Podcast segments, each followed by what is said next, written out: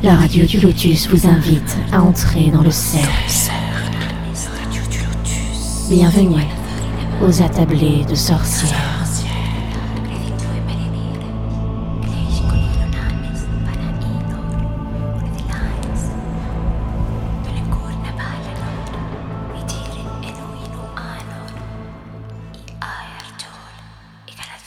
Bonsoir à toutes et à tous, vous êtes sur la radio du Lotus, Michael le Lotus avec vous pour notre émission des attablés de sorcières. J'espère que tout va bien, que vous avez passé une bonne journée.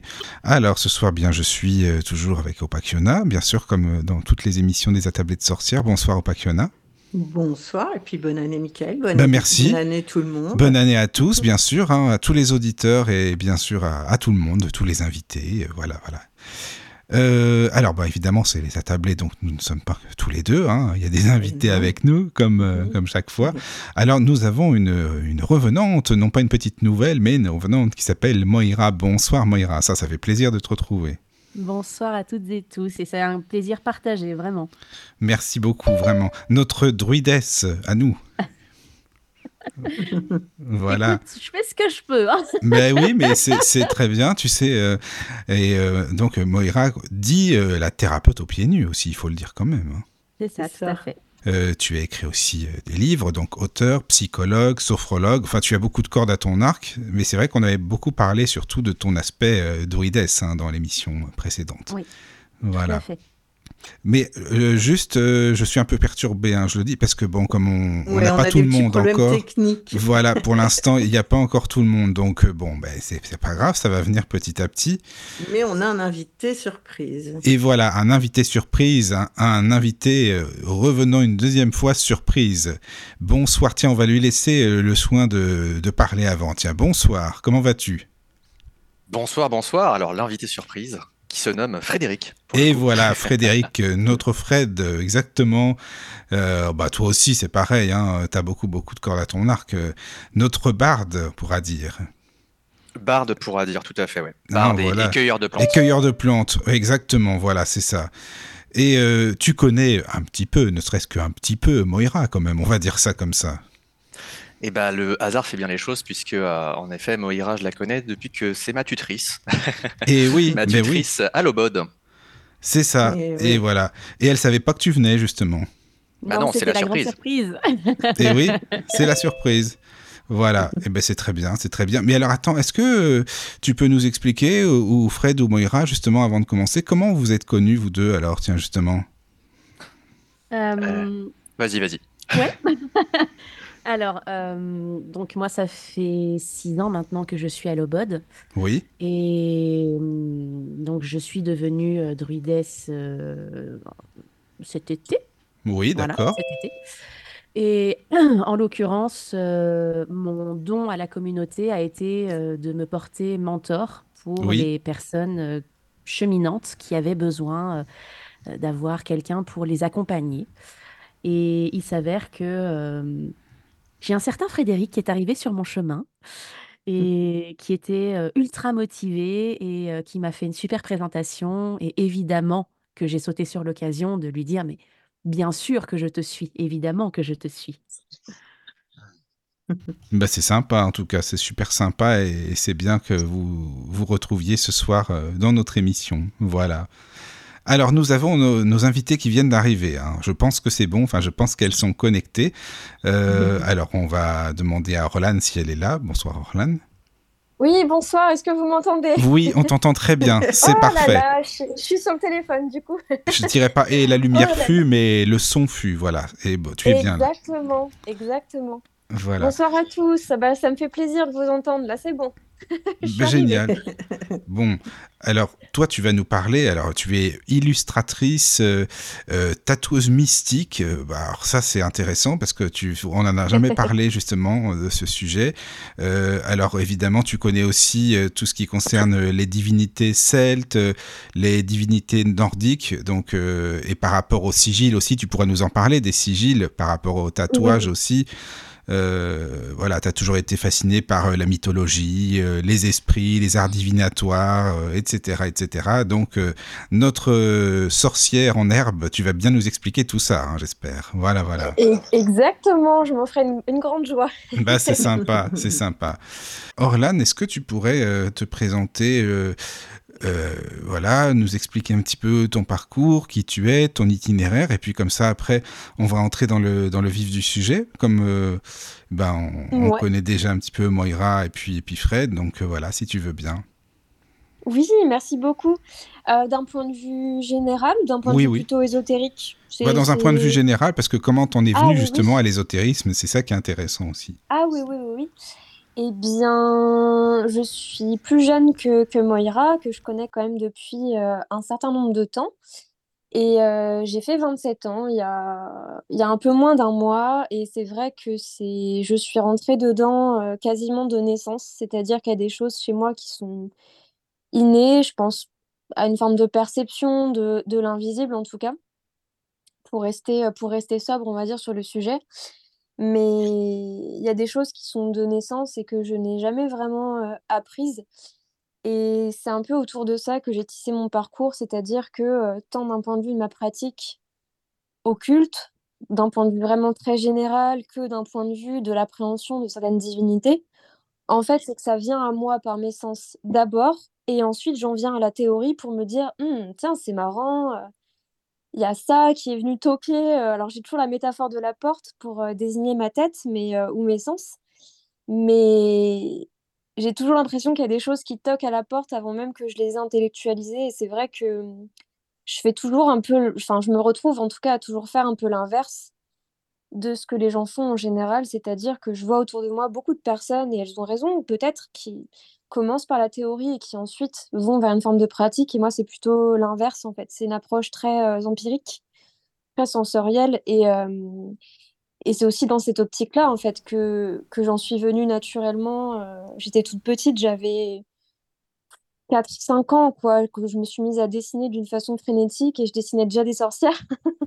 Ah oui, déjà toute petite, quoi. D'accord. Ah ouais, ouais, ouais. Et mmh l'autre jour, j'ai exhumé de mes archives l'un de mes premiers dessins aboutis, j'avais 7 ans, et c'était une sorcière euh, avec des petites, euh, des petites coloquintes, des petites citrouilles, des petites bouteilles derrière, et, euh, et voilà, en fait, et ça m'a jamais vraiment quitté. Je me retrouve 20 ans après à illustrer ça en maison d'édition, et j'illustre la même chose, en fait.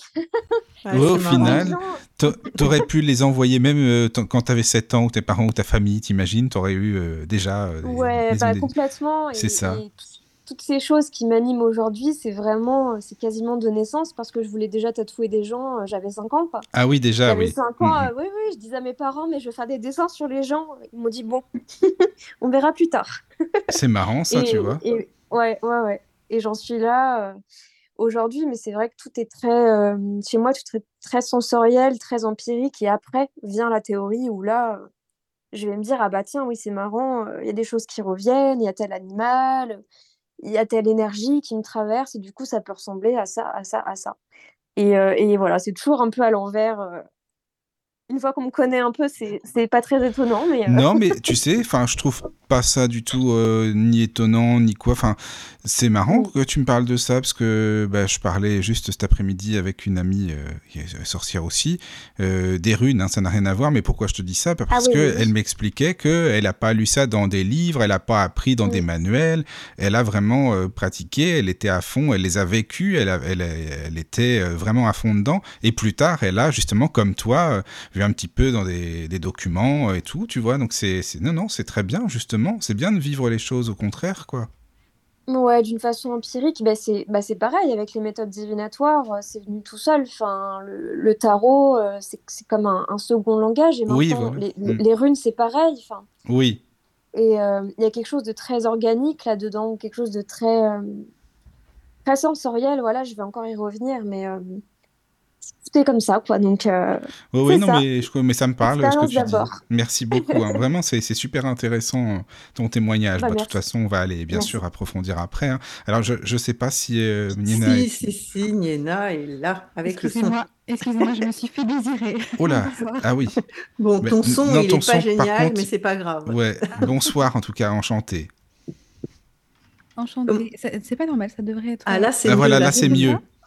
C'est mieux? Oui, c'est En ça va. Mercure rétrograde encore, on ne m'en voudra pas. hein. Euh, Ah, je croyais qu'il avait fini, C'est terminé? Il me semble. Je, je crois. Bon, je n'ai pas d'excuses alors. Dommage. Alors toi, euh, donc euh, Niena, tu es euh, prêtresse et euh, donc euh, prêtresse, tu vas nous expliquer aussi hein, ce que c'est euh, du coven de la Lame Blanche et tu as aussi euh, créé une école, hein, c'est ça, une, une école de sorcellerie les- qui s'appelle l'école de minuit. Tu, tu l'as appelée comme ça. D'accord. Donc toi, tu es spécialisé aussi entre autres hein, en, en ésotérisme, bien sûr, ça c'est normal, mais en géométrie sacrée, magie arcanique, magie du foyer, ce qu'on appelle le kitchen witch. Et Oui, tu sais aussi, justement, ça c'est quelque chose que moi je ne connais pas du tout. J'en ai entendu parler, mais je ne connais pas, et c'est pour ça que bah, ça m'intéresse bien que tu nous expliques euh, de quoi il s'agit, comment ça se passe. euh, Enfin voilà quoi. Sur la Donc- Kitchen Witchery en l'occurrence en premier ou sur Ou- autre chose? oui, enfin, que vous euh, avez juste- reçu Katie aussi, qui a déjà eu l'occasion d'en parler chez vous. Oh oui, Euh, mais oui, ça mais, c'est en euh, global. Puis tu sais, une oui. personne, c'est une personne, Ah, hein, il n'y bien a pas de souci. sûr. Donc, C'est euh, juste que mon avis rejoint pas mal le sien, donc euh, ça serait pas Oui, mais euh, voilà. Puis même si c'était pas du tout le même avis, ça se complète. C'est pas au contraire, c'est très bien justement. Ouais. C'est- Euh, c'est pas voilà. la chose que je pratique le plus, mais euh, c'est agréable. C'est un très beau domaine, en tout cas, euh, la Kitchen Witchery, euh, qui est malheureusement pas assez exploité chez nous, j'ai envie de Ah dire. oui. Mais c'est beaucoup plus visible du côté anglo-saxon, en Angleterre ou même aux États-Unis hein, de manière générale. Enfin, il n'y a qu'à voir Hmm. le terme Kitchen Witchery, il n'est pas souvent traduit chez nous, et quand il l'est, il est assez mal. Donc ça vient plutôt de chez eux, c'est pas, c'est pas extrêmement français. En, en France, on est un peu plus euh, brut de décoffrage. C'est sûr, c'est sûr. Mais alors, comment tu en es arrivé justement à, à toutes ces, ces pratiques que tu as et au- à créer ton école aussi, quoi? Comment ça s'est passé? Alors, euh, je, vais, je vais essayer de rester la plus sérieuse possible au début, hein, pour faire bonne impression. Oui, oui. Non, non, euh, pour l'ésotérisme de manière générale, c'est très simple, c'est depuis l'enfance, avec ma famille, etc. Euh, ma maman est numérologue, j'ai grandi dans un coven, enfin toutes ces choses-là qui ont été assez naturelles, qui sont faites naturellement. Euh, j'ai commencé des études pour la prêtrise, j'étais extrêmement jeune aussi, ce qui fait que j'ai eu ma prêtrise très jeune, en 2019. Euh, mais pour ce qui est de l'école, à la base, c'était une blague. À la base, c'était de l'humour. C'est juste que j'avais des mentorats avec plusieurs élèves et ça commençait à être un peu redondant de donner le même cours plusieurs fois en une semaine. Et je me suis dit, bah, pourquoi pas simplement les réunir, faire une sorte d'école euh, et, euh, et pas avoir à donner le même cours plusieurs fois. quoi. C'était par question de, de praticité, j'ai envie de dire. Et c'est resté. Et maintenant, ça fait cinq ans et c'était euh, la meilleure blague de toute ma vie, je pense. Et alors, comment ça se passe dans ton école? Qu'est-ce que tu proposes? Comment tu bah, comment tu procèdes en fait Comment tu accueilles les gens Comment ça se passe pour euh, voilà bah, Vraiment, je, je suis très curieux. hein, ça m'intéresse parce que C'est- c'est- quand on dit j'ai une école, euh, bah souvent une école, est-ce que c'est vraiment une école, euh, un bâtiment bien spécifique, un local ou c'est chez non. toi C'est voilà, tu vois. J'aimerais bien, mais je ne pense pas avoir les revenus pour, malheureusement. Ah oui, non, mais je pense qu'au comprends, niveau de l'organisation, ce serait compliqué aussi. Mhm. Non, non, c'est une école en ligne. Euh, moi, D'accord. Bien à l'aise avec tout ce qui est virtuel, mal- malgré les soucis qu'on a ça dépanne, hein. ce soir. Mhm. Non, ça va. Euh, donc, c'est une école virtuelle, tout se passe en ligne sur un logiciel qui s'appelle Discord. Je ne sais pas si vous connaissez, normalement. Ah, pour les gamers. Exactement, parce que je joue beaucoup à la base. Ah, voilà. Euh, voilà, super, on se, on se comprend alors. Voilà, c'est une, une école sur Discord. euh, tout se passe sur 5 ans, en tout cas, le, le parcours complet euh, dure 5 ans. 5 ans à raison d'un cours par semaine. Euh, les classes sont composées de 13 élèves, en tout cas au début, puisqu'ils sont libres de partir au fur et à mesure des années. hein. Tout le monde ne reste pas euh, au bout euh, des 5 ans. Et voilà, donc chaque année, on a 13 places qui s'ouvrent pour la nouvelle promotion et ainsi de suite. D'accord. et sur ces cinq ans, on voit différentes choses, plus ou moins approfondies en fonction des années, plus ou moins. euh, Mais c'est un beau groupe, il y a une belle cohérence, euh, c'est beaucoup d'échanges, de partage, et c'est très très beau à voir. D'accord, mais c'est intéressant. Et en- ensuite, alors comment ça se passe pour les, les personnes qui ont fini le cycle, quoi, qui ont fini les, les cinq ans? Alors qu'est-ce qui se passe? Qu'est-ce qu'elles Eh font? ben, que- La plupart deviennent professeurs à leur tour sur des sujets qu'ils ont étudiés, avec beaucoup de, de passion, parce qu'en quatrième et cinquième année, les élèves ont l'obligation de prendre deux spécialités, euh, deux sujets sur lesquels ils vont passer énormément de temps et euh, sur lesquels ils vont euh, assez travailler pour pouvoir construire une sorte de mini-thèse, de mini-mémoire. D'accord. On n'a pas la prétention de dire, voilà, euh, c'est rien d'officiel, rien de... Mais euh, le cadre euh, permet un peu de, de- les faire se dépasser, j'ai envie de dire. Souvent, il y a des personnes qui ont besoin d'un peu plus d'indications, peut-être, pour pouvoir se donner les moyens de le faire, alors que quand il n'y a pas d'horaire imposé ou de sujet demandé ou de choses comme ça, ça dépend du fonctionnement de chacun, je pense. Mhm, D'accord. N'hésitez pas, les amis, si vous avez des questions, parce que Ah, il y a quelqu'un qui est parti, c'est Orlan, je pense. Non, je pense qu'elle en avait deux, elle est là quand même. Ah oui, d'accord, elle est là. Donc, oui, oui. Voilà, c'est bon, tu, es là, c'est euh, parfait. Oui, Niena, du coup, quels, quels sont les, les, enseignements que tu proposes Que moi, j'ai je, Oh. vu à peu près, mais comme il y a des personnes qui posent la question sur le chat? Ah, sur cinq ans, on voit pas mal de choses, l'air de rien. Euh, en première année, parce que oui, chaque promotion ont des noms, chaque année ont des noms. En première année, c'est, on appelle ça les Pandora, donc ce sont les premières années. En Pandora, on voit pas mal de choses, mais on reste en surface. On essaie d'apprendre un peu à titiller sa curiosité spirituelle pour aller voir un peu partout et pas se contenter d'une seule source euh, ou d'une seule habitude de- d'étude. On va voir euh, de la magie lunaire, on va voir la protection, la purification, on va voir les sabbats, les esbats, euh, la magie squillaire, bien sûr, la magie arcanique pour les incantations. On va essayer de voir un maximum de choses en première année pour toucher un peu à tout et se découvrir. En deuxième année, c'est très axé sur le shadow work, la géométrie sacrée et la tarologie. Troisième année, on reprend les rituels et ainsi de suite jusqu'à essayer de, de couvrir un maximum de choses. Mhm. Et tu arrives à avoir des évolutions euh, identiques euh, sur les groupes? Identique, c'est-à-dire? Ben, C'est-à-dire, est-ce que tout le monde suit co- comme, euh, il se doit, ou est-ce qu'il y en a qui se sentent un peu paumés, ou est-ce qu'il y en a qui avancent plus vite parce qu'elles ont des connaissances, les personnes, hein, pas elles, Alors, les Oui, chacun, chacun avance à son rythme. Il y a une progression globale, parce que ce qui est très agréable avec le fait que ce soit de très petites promotions, euh, 13 personnes euh, ou moins en fonction des années, euh, c'est Mhm. que les gens s'entraident. Il y a une bienveillance naturelle qui, qui règne euh, au sein de l'école qui est très, très agréable. Et donc, le groupe se tire vers le haut. Les personnes qui ont plus de connaissances sur telle ou telle chose vont aider les autres. Euh, ils vont proposer des sources de bouquins ou de vidéos qu'ils ont vues, etc. Donc, pour pouvoir se les échanger, c'est toujours très intéressant à voir. Mhm. Euh, mais bien sûr, chacun a son rythme, chacun a, a ses, a ses points forts et ses points faibles. Et parfois, on a de très jolies surprises. On a des personnes qui se découvrent euh, un talent caché dans un domaine qu'ils ne connaissaient pas. Euh, je pense par exemple à un, un petit concours qu'on a en première année sur la poésie sacrée, parce qu'on a des intervenants à l'école. Je salue au passage Phronésis et Memento Morigan, qui sont euh, Mhm. intervenantes à l'école. Euh, et donc, ils ont ce- ce- ce- cette sorte de petit concours de poésie sacrée, de, magie arcanique, si on peut appeler ça comme ça. Et euh, j'ai des élèves souvent qui me disent, mais non, moi, je veux pas passer devant tout le monde, ça m'angoisse, me... Ils finissent par le faire, par se dépasser. Et parfois, j'ai des personnes qui me disent, mais, mais euh, je pensais vraiment pas que ça allait me plaire, la poésie. En fait, euh, j'adore ça. Et maintenant, je fais des incantations euh, facilement, ou en tout cas, peut-être avec plus de plus d'amusement, je ne sais pas. Mhm. Ok. On n'a pas, tu, tu ne sais pas peut-être, Niena, euh, qui est Frédéric, puisque tu es arrivé euh, après euh, qu'il se soit présenté. Euh, donc, du coup, Frédéric est un. Comment tu dis, euh, Frédéric? Un, un élève de Moira? Comment tu dis? Un Euh, disciple, disciple. Un tuti? Un tuti mentoré? Un mentoré. un mentoré, oui. Euh, Et donc, Parce que euh, ouais. Moira, tu n'es pas un gourou. Alors, c'est ce que j'allais dire. Quand j'entends le mot disciple, ça me fait friser les C'est pour ça que je te l'ai dit d'ailleurs, parce que je te connais, je savais que tu allais réagir. J'ai proposé mentoré comme alternative Voilà. parce que disciple, c'est particulier. Mais après, pour... Euh, oui. Non, moi je dis tuti, c'est pas mal. Tutti, Ouais. c'est très bien. D'accord. Ouais, Mhm. un peu mignon, tu dis. euh. ouais bah, c'est pour ça que je le dis. Il y a un petit côté sympa. Et, donc, euh, Frédéric est dans l'herboristerie, parce que comme ça, ça renseignera aussi des personnes euh, sur le chat euh, et à l'antenne qui n'ont peut-être pas entendu la table de l'ésotérisme, puisque la question m'a été posée. Donc, Frédéric est aussi herboriste depuis, depuis très longtemps. hein. Et euh, il est dans le druidisme aussi depuis très longtemps. J'aime bien parler à sa place, il adore ça. Il a l'habitude maintenant. Moi je me tais, je me tais, c'est bon. Donc, il est, il a déjà euh, étudié le bardisme et maintenant il va vers. euh, alors, moi je dis Ovat et lui il dit Vat, mais voilà. Ouais, disons qu'on met le haut si on le souhaite. euh, ça dépend des jours, je le mets, des fois je le mets pas. Voilà. Ça dépend Oh. si on est en, en Mercure rétrograde ou pas.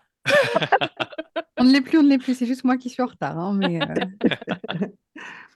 Voilà. Donc, euh, Et puis, euh, moi j'avais des questions pour Orlan, parce que euh, tu, tu fais tes, tes tatouages et tes illustrations en mode hyper connecté, j'imagine. Et comment Ouais. ça, comment t'as démarré ça et comment ça t'est, comment ça se passe une séance super connectée?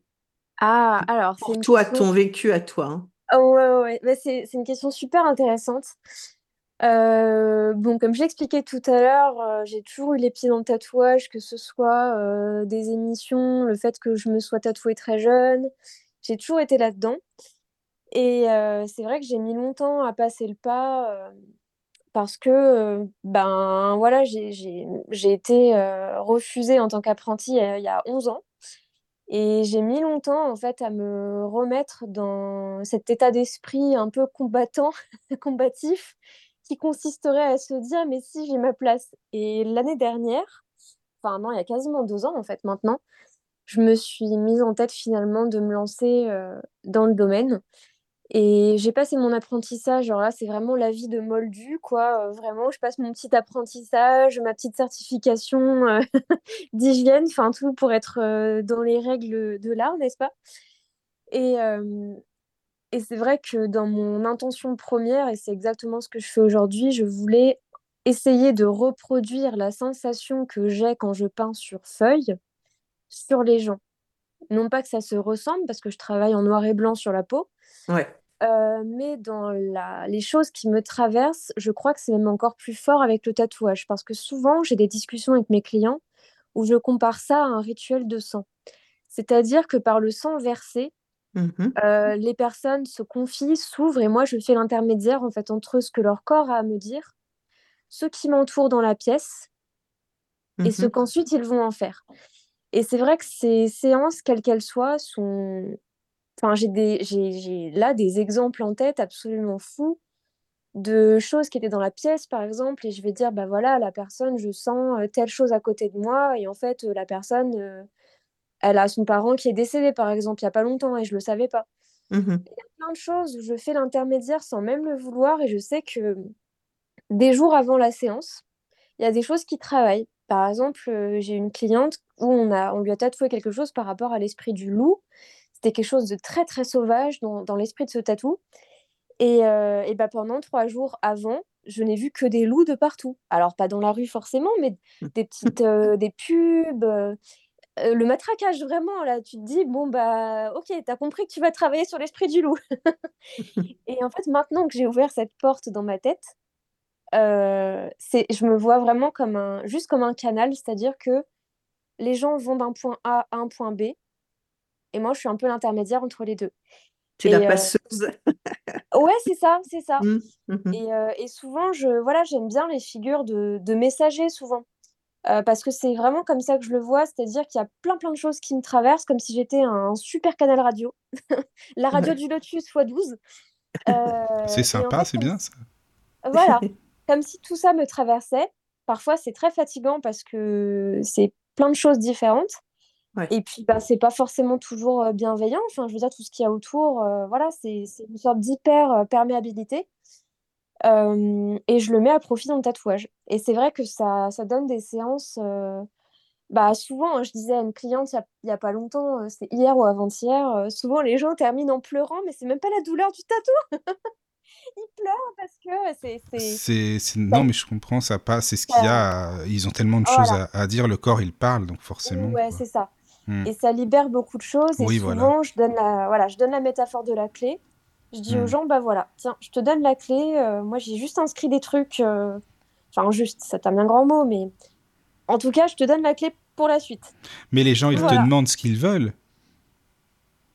Oui, mais parfois ils me laissent carte blanche, c'est ce que j'allais te dire. Voilà, est-ce ouais! que parfois ils te disent: «Bon, qu'est-ce que vous me conseillez? Qu'est-ce que vous pensez qui irait bien avec moi?» enfin voilà, Ah oui, donc oui, oui, ça, c'est oui, bien oui, ça. oui et puis même, on part parfois d'une base, heu, genre, heu, un mot-clé, par exemple Oui.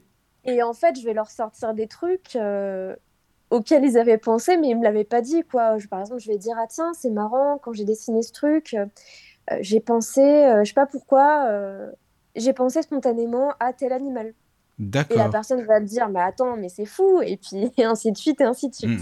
mmh mh. Ça Mmh. correspond, quoi. C'est voilà, c'est très sauvage, c'est pas du tout, heu, c'est pas du tout domestiqué dans ma tête. Voilà, Mmh ça vient et puis moi, je me mets au service des gens, et D'accord. ça me va bien. C'est super ça. Mmh. du coup, ça a suscité, heu, 2-3 questions en moi, hein. Ah C'est super! que ouais, ouais, bah, tu dis bon, alors c'est hyper fatigant, ce que je comprends largement, mais du coup, comment tu peux savoir, combien de personnes tu peux faire en une seule journée, dans le tatouage, hein, j'entends? Heu et deuxièmement, quand tu dis: «C'est pas toujours sympa autour de soi», ça, c'est la vérité aussi. Et euh, mais par contre, tu peux pas te fermer parce que si tu te fermes, tu recevras pas les messages. C'est ça. euh, Et du, voilà, c'est ça. Du, du coup, je fais le choix de, de ne pas fermer. mhm. Et maintenant, j'apprends avec l'âge quand même euh, à, à me dire, bah, ce n'est que passager en fait. Ça n'est pas moi, ça ne restera pas euh, un peu accroché à ma peau en fait. Parfois, il y a des choses qui me traversent et voilà.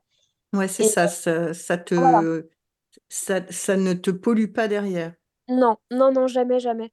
Surtout Mhm. pas, surtout dans ce métier ou même d'un point de vue euh, plus pratique, on va dire plus terrestre. euh, beaucoup de gens arrivent avec des histoires euh, euh, très lourdes, je veux dire des histoires de deuil, des histoires de violence, et du coup, ils veulent par le tatouage euh, euh, Ouais. quelque part réparer ça. Et donc, du coup, si soi-même, en tant que professionnel, on n'a pas la distance nécessaire et si on n'a pas fait soi-même un travail nécessaire psychologique et tout ce qu'on veut, en fait, on remporte avec soi des bouts d'autrui. Et ça, je veux pas.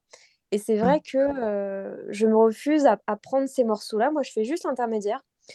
Et euh, bah, d'un point de vue de la journée, ça dépend vraiment du, de la pièce en fait que j'ai à faire. Si j'ai un, un gros, gros, euh, un gros tatouage vraiment en termes de taille et puis en termes d'importance, peut-être que j'en mettrai un tout petit après et c'est tout en fait. Ou Mhm. parfois, ça peut être trois, quatre petits euh, et ça passe très bien. Ça dépend vraiment, euh, vraiment des moments, mais en fait, je m'adapte toujours assez bien euh, Mhm. à la journée, quoi. C'est vraiment des journées de fête pour moi. Ouais.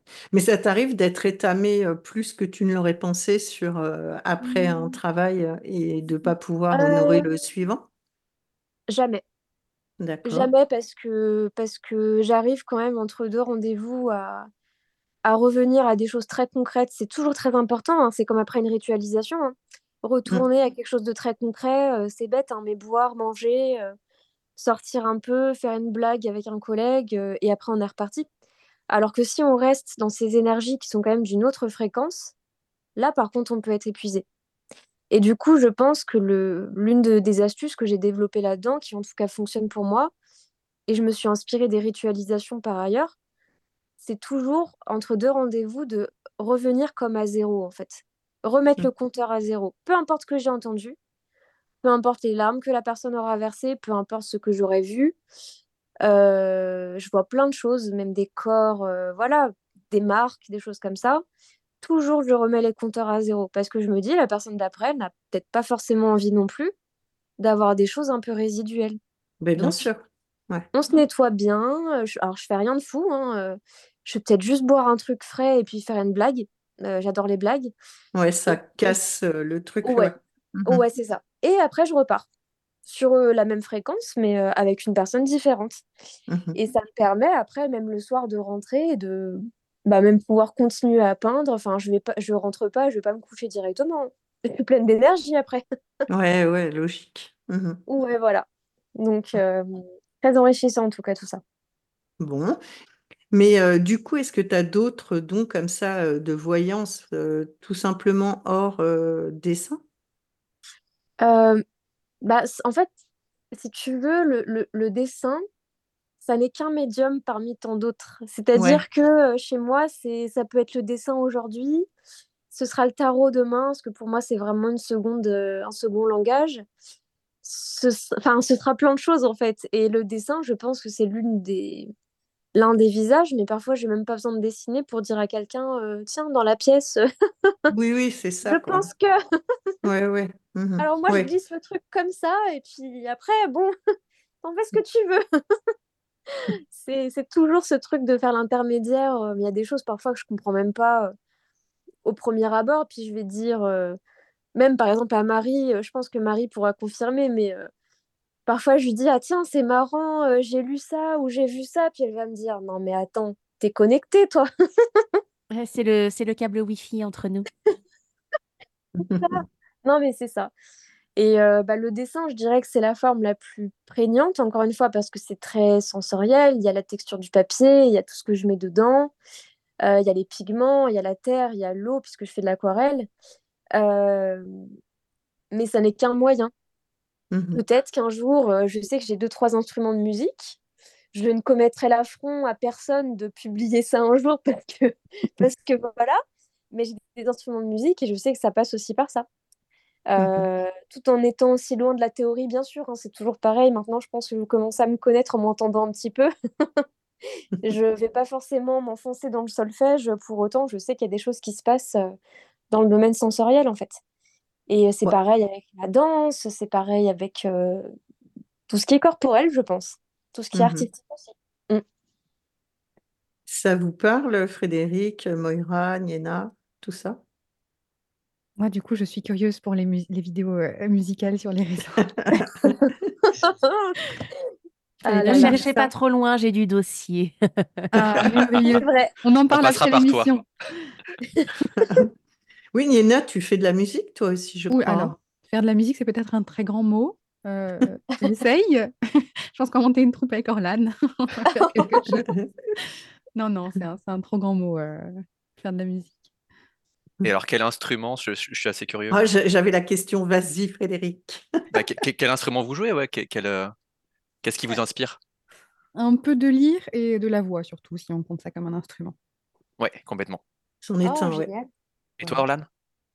Euh, alors moi, c'est vrai que entre moi et moi-même dans ma voiture, quand personne regarde, c'est vrai que je chante beaucoup, beaucoup, beaucoup. Je, je m'intéresse beaucoup aux chants gutturaux et aux chants Hmm. polyphoniques en Ah oui, général, de toute culture. Voilà. Et euh, j'ai acquis une euh, guimbarde l'année dernière qui est très mignonne, ma foi. Euh, j'ai une appétence particulière pour les percussions. Donc j'ai un tambour euh, qui est une reproduction de, de tambour euh, nordique. euh, voilà, c'est même un peu plus que ça puisque c'est une reproduction de tambour euh, sami. Et puis j'ai une tagale harpa. Donc c'est un mélange entre, une, entre un violon et une, euh, et une harpe, si on veut, en quelque sorte. Ça se joue avec un archet et il y a des cordes. Donc euh, Ah, c'est un instrument très faire- noble. Faudrait nous faire écouter ça un jour, ce serait bien. Oh, oui, un jour. Ah oui, oui, non, mais c'est vrai, euh, ça m'intéresse tout ça, hein, tu sais. euh, voilà, très solennel. C'est très très solennel comme son. Et, euh, Oui, oui. là, voilà, l'air de la pièce, il change tout de suite. C'est très dur. Euh, j'ai aucune notion théorique, mais, mais j'avance. Je fais mon chemin. Moira, tu tripotes le tambour, toi aussi. J'adore comme tu présentes ça.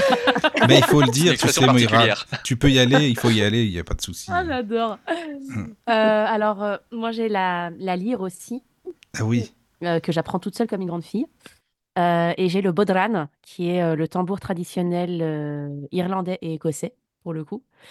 Et euh, j'ai- fut un temps, euh, je m'amusais beaucoup aussi avec le whistle, mais euh, ça fait une éternité que je n'ai pas touché mon whistle. Donc, euh, la plupart du temps, c'est la voix et le bodhran. Voilà. Hmm. Va falloir montrer un groupe. hein. Ouais, Mais oui, Frédéric, on est quatre. ça serait on bien de faire ça. Exactement. Comme ça, moi, je, tu- je tu diffuserai pendant les pauses musicales. Ouais. Des... Vous inquiétez pas, comme ça. On fera des interludes. On Voilà, fera tes exactement. C'est ça. Pour ceux qui voient, qui voient pas ce que c'est, le, le bodhran, c'est un, un tambour avec un genre de petit, euh, de petit bâtonnet, je crois. Non, c'est ça? Ouais, c'est ça. En fait, c'est Ouais. un comme un comme un maillet mais en réduit pour faire simple. Et euh, toute la subtilité du bodhran, c'est que habituellement les tambours, on les on ne fait que les frapper entre guillemets ou les caresser. Là, il y a une main avec le maillet et l'autre main euh, travaille sur la tension de la peau, ce qui fait que sur deux temps, on peut avoir deux sons différents. C'est très complexe à mener. Hmm.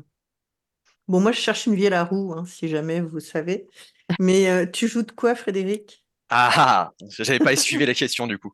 Ah bah non, tu sais, on revient hein, aussi bien de quelques mois, on te l'aurait redemandé. Euh, alors bah moi j'ai fait euh, j'ai fait de la guitare pendant pas mal de temps. Pareil, j'ai essayé un peu de faire de solfège ou des choses comme ça, mais ça m'a jamais vraiment plu.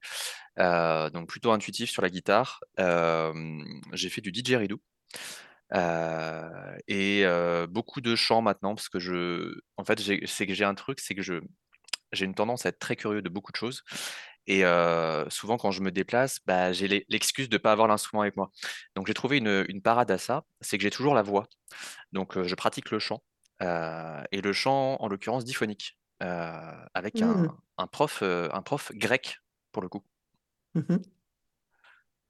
Euh, chant diphonique euh, il y a, il y a pas mal d'horizons différents mais euh, euh, il fait du kargira il fait euh, il fait du rumi des choses comme ça Mais il faudrait nous faire écouter ça. hein.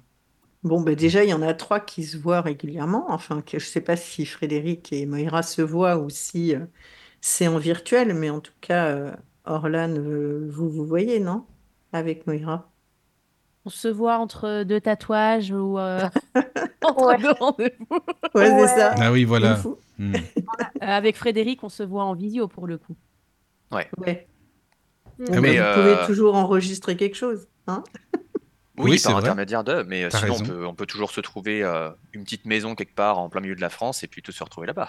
Oh, dans le Jura, il y a de jolies cabanes. Moi, je dis ça, je dis rien.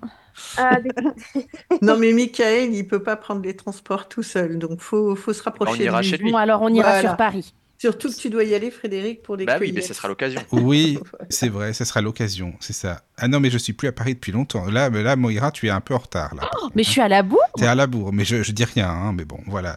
Je où, suis en Normandie maintenant, à Rouen. Oh bah oui, bah c'est la porte à côté. Je suis de l'autre Bah côté oui. maintenant, moi. Exactement, c'est ça, quoi. Mais on fait du voilà. coat. Oui. Allez. Est-ce que hmm, on pourrait parler aussi un petit peu, comme on avait dit, de la, la Kitchen Witch euh, Qu'est-ce que c'est? Est-ce que, Nira, tu, tu pourrais nous en parler un petit peu? Alors, Lyra n'est pas là, mais moi, je peux essayer. Oui, tu peux essayer. Euh, la kitchen witchery, c'est simplement la pratique de la euh, magie culinaire, si on peut appeler ça comme ça. Même si, encore une fois, je vous parlais de- des États-Unis et de l'Angleterre, et eux voient plus ça comme la magie du foyer, la magie de la maison de manière générale. Oui, la- oui voilà. ils vont oui. y incorporer des foyer. éléments de, euh, Mm. de nettoyage, de soins, de purification euh, de- des lieux, etc. Euh, nous, en France, on a plutôt tendance à le considérer comme vraiment la magie de la cuisine, quoi. L'idée de, Mhm. de- de ritualiser un plat et d'en faire quelque chose de particulier.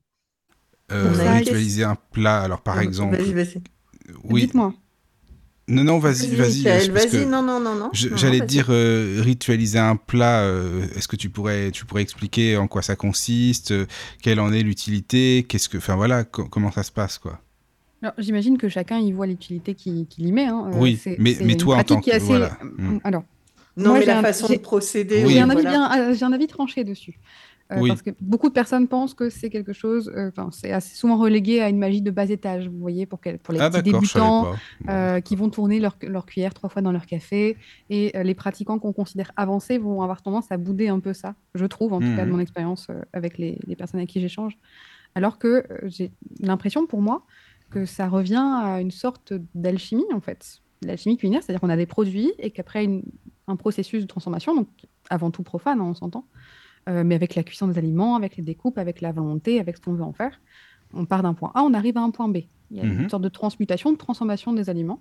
Et après, euh, ce qu'on veut en faire, euh, là, les, les- les possibilités sont infinies. Il y a des plats qui peuvent être préparés pour aider à la protection. Il y a des, il y a des plats qui peuvent être préparés pour essayer d'ouvrir un peu euh, à la divination, notamment. Je pense à la traditionnelle tarte à la myrtille des Perséides que je fais chaque année, qui est délicieuse. Et vous êtes invités pour l'année prochaine. Euh, non, mais voilà, deux ça- fois, ça. Faut pas le dire deux fois.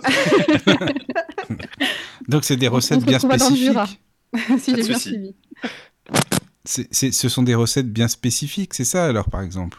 Ah non, Euh, toutes tes recettes, je pense. Vas-y, excuse-moi, Mais non, non, mais c'est une très bonne question en fait. C'est des choses qui sont pas extrêmement définies. Elles dépendent des pratiquants, j'imagine. Moi, D'accord. j'arrive à différencier euh, la cuisine classique que je fais d'habitude, comme on a besoin de pâté de cordon bleu pour manger le soir, et les moments où je vais avoir envie de ritualiser, de mettre vraiment de l'énergie dedans, où je vais prendre le temps d'allumer une bougie, de purifier ma cuisine, de faire mes ablutions, euh, de laisser une part au Dieu si c'est un événement particulier, un rituel ou une, une cérémonie, un esba, peu importe. Mhm. Euh, J'arrive vraiment à faire la distinction entre les deux. Après, il y a des personnes qui pensent que le simple fait de cuisiner est un acte sacré en soi. Un peu comme le fait de créer, euh, j'imagine, Bah, le c'est fait de dessiner faux. ou peindre, Attends. par exemple. Oui, C'est un art en soi, la cuisine, je trouve. c'est ça, oui. Oui, surtout que toi, tu es d'une famille euh, où on cuisine énormément. On cuisine pas mal, on aime bien manger. Oui. Après, on est dans le nord de la France, que voulez-vous? Oui, c'est ça. Alors, on a des petites questions sur le chat. Euh, la première pour Frédéric. Euh, c'est une question de Jean-Yves. Comment fait-on la respiration circulaire ou didgeridoo? Alors, euh, est-ce que vous voyez ce que c'est déjà la respiration circulaire? Est-ce que ça vous parle? Ok. Vas-y, fais-nous un exemple. Alors, bah, ça s'entend pas vraiment. Ah. Euh, et mon instrument est pas à côté et ça va vous péter les oreilles, je pense, avec le casque. Ouais. Euh, en gros, la respiration circulaire, euh, il y, a- il y a beaucoup d'instruments qui l'utilisent. C'est un principe de, c'est faussement une respiration circulaire. En gros, on va utiliser nos joues comme un réservoir à air, un peu comme une cornemuse, et ça va nous permettre de continuellement donner l'impression d'avoir de l'air qui passe. Ce qui fait qu'en gros, on a un, souffle dit continu, et donc notre instrument peut continuer de jouer pendant des heures et des heures en théorie. nous, en fait, ce qu'on va faire, c'est continuer d'apporter de l'air par une respiration. En gros, le nez va servir de canal qui va permettre de ramener de l'air. Et nos joues, elles, elles vont se gonfler un peu comme un hamster et elles vont expulser l'air pendant qu'on va inspirer. Donc en gros, souvent ce qu'on pense, c'est qu'on fait à, la fois une expiration et une inspiration en même temps, mais c'est de, la, fausse magie, entre guillemets. C'est purement organique. et du coup, bah, c'est un, outil qui permet de, de jouer continuellement un instrument, et en l'occurrence, c'est très utilisé dans le, enfin c'est même primordial dans le didgeridoo. Et alors comment on fait? C'est un peu délicat à expliquer par l'audio, il faudrait être en direct. moi, ce que je peux conseiller, c'est que j'ai appris assez facilement avec une paille, dans le principe de, souffler dans un, dans un dans un tube qui est très petit, d'expirer dans un tube qui est très petit et d'essayer de, de, continuer à avoir ce souffle dans, dans cette paille, que ça soit à l'air libre, c'est-à-dire de mettre la paille avec la main au bout et de sentir toujours le souffle qui sort, soit dans l'eau et de voir les bulles qui, jaillissent de, la paille. Et pendant que les bulles continuent de jaillir, de faire en sorte d'avoir nos joues qui se gonflent d'air, de continuer à expirer, et en même temps, du coup, d'avoir cet air qui, qui inspire par le nez. Donc, je ne sais pas si c'est très clair à dire à l'audio, mais en tout cas, ce que je peux conseiller, c'est la paille. Ça aide beaucoup.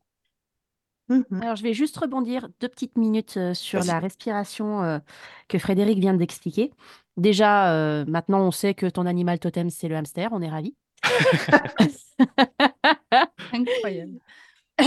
Ensuite, plus sérieusement, cette histoire de respiration continue, c'est quelque chose qui, là, sur le principe, est expliqué pour le didgeridoo, mais c'est quelque chose de primordial pour la pratique. Alors, nous, dans le druidisme, en tout cas, après, pour les autres pratiques, je ne sais pas. la pratique de la respiration, c'est quelque chose de fondamental pour les druides, puisque c'est par cette respiration que va sortir la voix, et c'est la voix qui porte les enseignements chez les druides. Donc ce travail avec la paille, typiquement, c'est quelque chose qu'on a tendance à conseiller le long des études druidiques. Si vous voulez expérimenter, faites-le, vous allez voir qu'il va y avoir beaucoup de changements dans votre corps. Mmh je confirme. bon, bah déjà, Frédéric, euh, Jean-Yves te remercie pour ta réponse. Et on a une petite question de la part de YP, qui m'a d'ailleurs appris qu'on disait IP non pas YP. Euh, du coup, elle dit, on ne dit pas cooking witchery, mais pourquoi réduire la maison à la cuisine, kitchen alors malheureusement, je ne peux pas me faire ambassadrice de l'Angleterre et des États-Unis. Je ne sais pas pourquoi le terme est sorti de cette manière. Je pense qu'il y a vraiment un rapport de la cuisine et le cœur du foyer. Parce qu'il Ouais, ouais, le c'est feu ça. sacré de la maison et je pense que c'est une métonymie pour dire voilà le, le- le- Oui, cœur du foyer et le foyer en lui-même. Je, je pense ouais. que ça doit être ça, mais je Oui, surtout que nous, on dit la magie du foyer, tout simplement, en fait. Ouais, Oui, après la non? magie, après c'est c'est un peu euh, c'est un peu tricky comme situation. C'est que la magie du foyer, ça englobe un peu trop de choses. Ouais. Et voilà, essayer de rendre un peu euh, la magie de la cuisine, c'est l'être de noblesse parce qu'il y a tellement de spécificités, il y a tellement de choses possibles entre les ingrédients, leur culture, les outils qu'on peut utiliser, la façon de le faire. Il y a tellement de choses que personnellement, que j'ai tendance à, à préférer séparer. euh, qu'est-ce que tu utilises comme outil alors? Eh bien, il y en a beaucoup pour la cuisine. Qu'est-ce que tu utilises comme outil, Michael, de ton Ah, mais moi, euh j'utilise rien, je me fais faire la cuisine. Ah bon, ah, c'est fantastique. Comme ça, c'est bien. fantastique.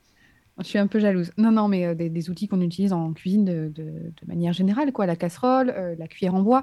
Mais c'est, on peut faire des analogies assez, euh, assez simples et assez cohérentes, moi, je trouve, avec les outils qu'on utilise en tant que pratiquant de la sorcellerie de manière D'accord, générale. non, non, c'est ça, c'est La ça que je baguette voulais de dire. bois Les Oui, utilise voilà. pour touiller avec la sauce, c'est la baguette Mhm. de bois qu'on utilise pour diriger l'énergie en rituel. D'accord. Euh, le oui, chaudron, c'est un- c'est l'ancêtre de notre casserole, au sens littéral du terme, en plus. Mhm. D'ailleurs, c'est ce qu'ils disent encore euh, au Canada. hein. Le chaudron, c'est la casserole. hein. Bah, parfait. Ah oui. très- bah, voilà. Ouais, D'accord. ouais. Et il y a une autre petite, euh, enfin, c'est pas une vraie question, mais peut-être que si, de Kanad Sato qui dit euh, Est-ce qu'on est tous invités pour la tarte aux myrtilles des Perséides Le Eh ben, chat écoutez, inclus. Écoutez, j'ai balancé ça en l'air, mais visiblement, si j'ai fait une école sur ce genre de blague, je peux très bien vous inviter à faire un truc au persil, c'est avec plaisir. Voilà. Une petite tradition de chez nous, les perséides. C'est, euh, vous savez, la pluie des étoiles filantes euh, au mois d'août. oui, Absolument magnifique à regarder. Et chez nous, c'est très lié à la divination. On essaie de, voilà, du coup, de manger des myrtilles pour ouvrir un peu son, hein, ouvrir un peu ses sens. Et c'est une nuit de divination. On fait pas mal de tirages. Je pense que ça vous plairait. Je suis sûre que ça vous plairait. Faut que est-ce que tu traces des, des, des symboles euh, bah, quand tu fais de la cuisine, par exemple, avec le doigt ou je sais pas moi, des- par exemple des runes ou je sais pas, ça peut être enfin n'importe, hein, mais des symboles spécifiques quoi. C'est une possibilité. C'est pas ce que je trouve le plus pratique parce que bon, j'aime bien la géométrie sacrée aussi. Donc les symboles de manière générale, les tracés, les sigils, euh, les Oui. tout ça, j'adore. D'accord. Les faire sur une pâte ou dans de la sauce, c'est pas ce que je fais le plus. En général, je vais me contenter de symboles assez simples, comme un pentacle, un pentagramme, peu importe. euh, sur- Oui. Mais c'est pas ce que je pratique le plus pour la witchery, en tout cas. D'accord. Mais alors, du coup, euh, tu pratiques quoi finalement? Enfin, tu pratiques Du quoi? coup, Non, tu fais pas quoi la bonne. Non, non, c'était pas la bonne façon. Non, mais j'imagine bien que ça doit être assez difficile quand on n'a pas. Non, non, Non, c'était pas, c'était pas la bonne, euh, la Façon bonne formulation. Oui, c'est ça. C'est euh, tu, si c'est pas la façon dont tu procèdes, euh, est-ce que tu peux nous donner un exemple de comment tu procèdes toi, en fait, Ouais. pour euh, en- ensorceler ou enchanter ton, tes repas? Déjà, la première chose, c'est en avoir conscience. Parce que comme je vous le disais, entre se faire une assiette de pâtes un dimanche et préparer euh, tout un, tout un buffet pour une attablée, pour un sabbat, c'est quand même pas les mêmes dispositions, à pas se mettre de la, enfin, à pas se positionner de la même manière. Euh, les, la purification de manière générale, que ce soit du lieu ou de nous-mêmes. C'est-à-dire que moi, quand je fais des pâtes, je me lave les mains. Quand je vais préparer euh, les plats pour un rituel, je vais faire mes ablutions avec l'eau salée, donc l'eau purifiée, etc. Après, je suis très helléniste, hein, mais avec l'eau lustrale, comme on l'appelle, l'eau qui Mhm. purifie. Euh, ça va être euh, la sélection des ingrédients qui ne sera pas forcément la même. Ça va être la sélection des recettes. Euh, Si le dimanche, je me fais un plat de pâtes parce que j'en ai envie, et je vais, je vais bien filer cette métaphore longtemps, j'espère que vous n'avez pas envie de pâtes tout de suite. Euh, si j'ai juste envie de manger des pâtes pour des rituels en particulier, là on parlait par exemple de la tarte aux myrtilles, je vais sélectionner les ingrédients en fonction de leur correspondance, c'est de l'herboristerie en fait. Mhm. La myrtille, si on regarde un peu plus loin, parce que moi j'aime bien lier un peu tout ce qui est scientifique et tout ce qui est spirituel, je trouve ça super intéressant. Euh, pendant un moment, elle a été utilisée euh, sur la Seconde Guerre mondiale, si je dis pas de bêtises, par les Américains, parce qu'elle a la tendance à régénérer plus vite les cônes dans les yeux, donc à donner une meilleure vision en fait aux personnes Mhm. qui dirigeaient les avions. Euh, et ça, ça se répercute du coup sur le spirituel, où on pense que la myrtille a tendance à donner une double vue, vous voyez Mhm. et ben, ça, et de fil en aiguille, les histoires, les correspondances des plantes, c'est ce que je vais choisir pour mes plats. C'est l'une des façons de faire. Après, euh, il y a euh, la position des mains, où on peut consacrer les éléments et les aliments, la façon de les mettre ensemble. euh, c'est tout un processus, en fait. Je Mhm. valide l'information, hein, Niena. pour, pour les myrtilles ou pour la Ouais, position ouais, des ouais, mains pour les myrtilles. Ah oui, oui, oui, c'est... Puis c'est délicieux, alors pourquoi s'en priver? Exactement. J'ai une petite question pour euh, tous ceux qui touchent aux plantes euh, dans cette attablée. Quand, quand vous devez charmer des plantes euh, pour les utiliser et non pas pour les cueillir, une fois que vous avez déjà fait le processus de cueillette, est-ce que vous les charmez une catégorie par une catégorie ou toutes ensemble dans votre préparation, vous devez utiliser quatre plantes différentes et vous faites le charme des quatre en une seule, une seule, une seule fois?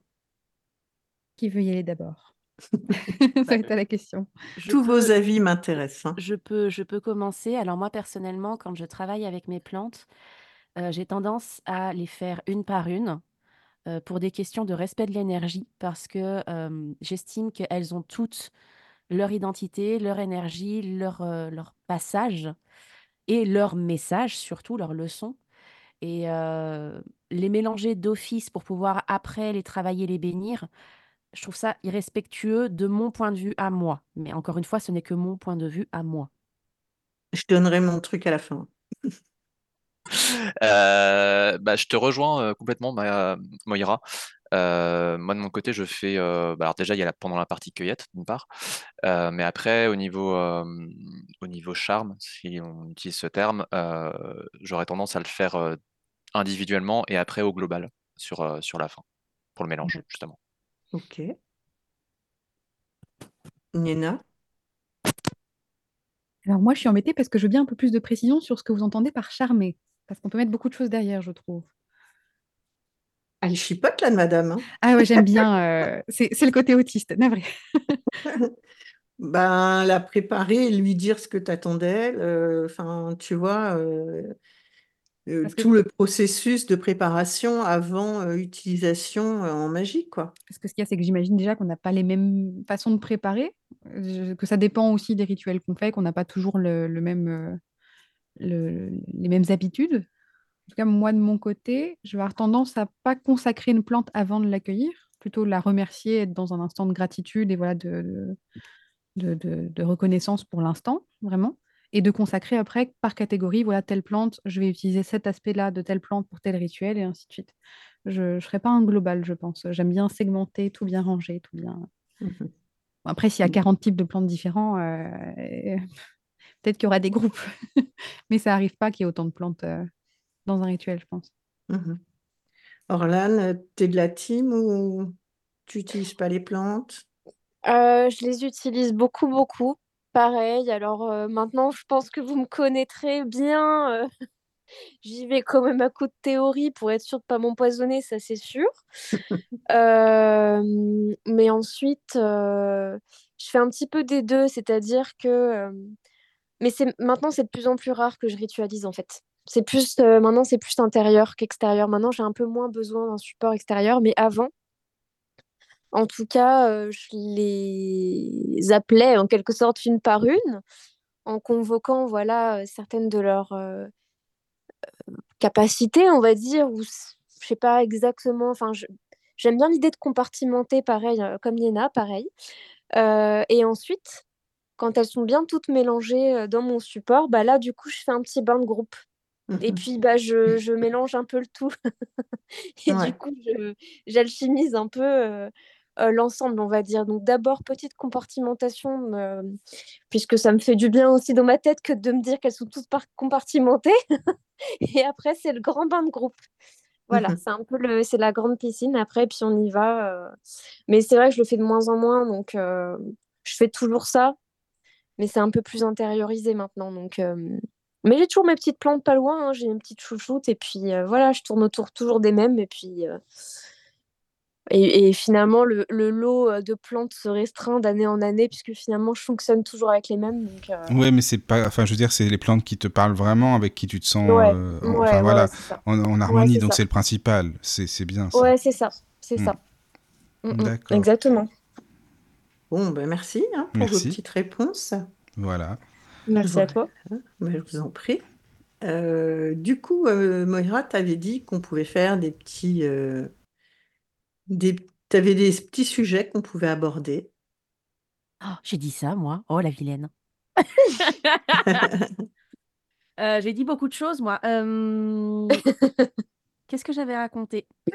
Ah, peut-être sur nos, nos, nos petits Oui. rituels avec de grands guillemets quotidiens, non?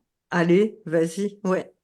Euh, Une, alors une là, journée pour le coup, on, on a la chance ce soir d'être euh, euh, orienté sur trois pratiques euh, assez définies, assez déterminées, Mm. euh, à savoir, bah, pour le coup, Niena, dis-moi si je me trompe, mais je pense pas, plutôt sur la Vika.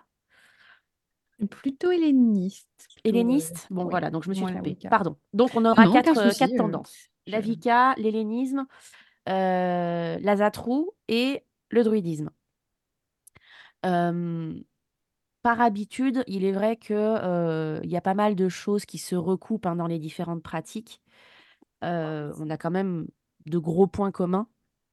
Maintenant, ça m'intéresserait de savoir euh, quels sont les petits rituels que chacun met en place dans son quotidien et qu'on peut retrouver d'un côté ou de l'autre. Je trouve ça assez, euh, assez chouette de pouvoir voir les points communs et les distinctions. Mhm. Super intéressant. Mhm. On va partir, je sais pas moi, sur quelque chose. euh, Une journée Est-ce que, tout le monde fait euh, du bain lustral ou de la douche lustrale? Pas de mon côté, oui. Non.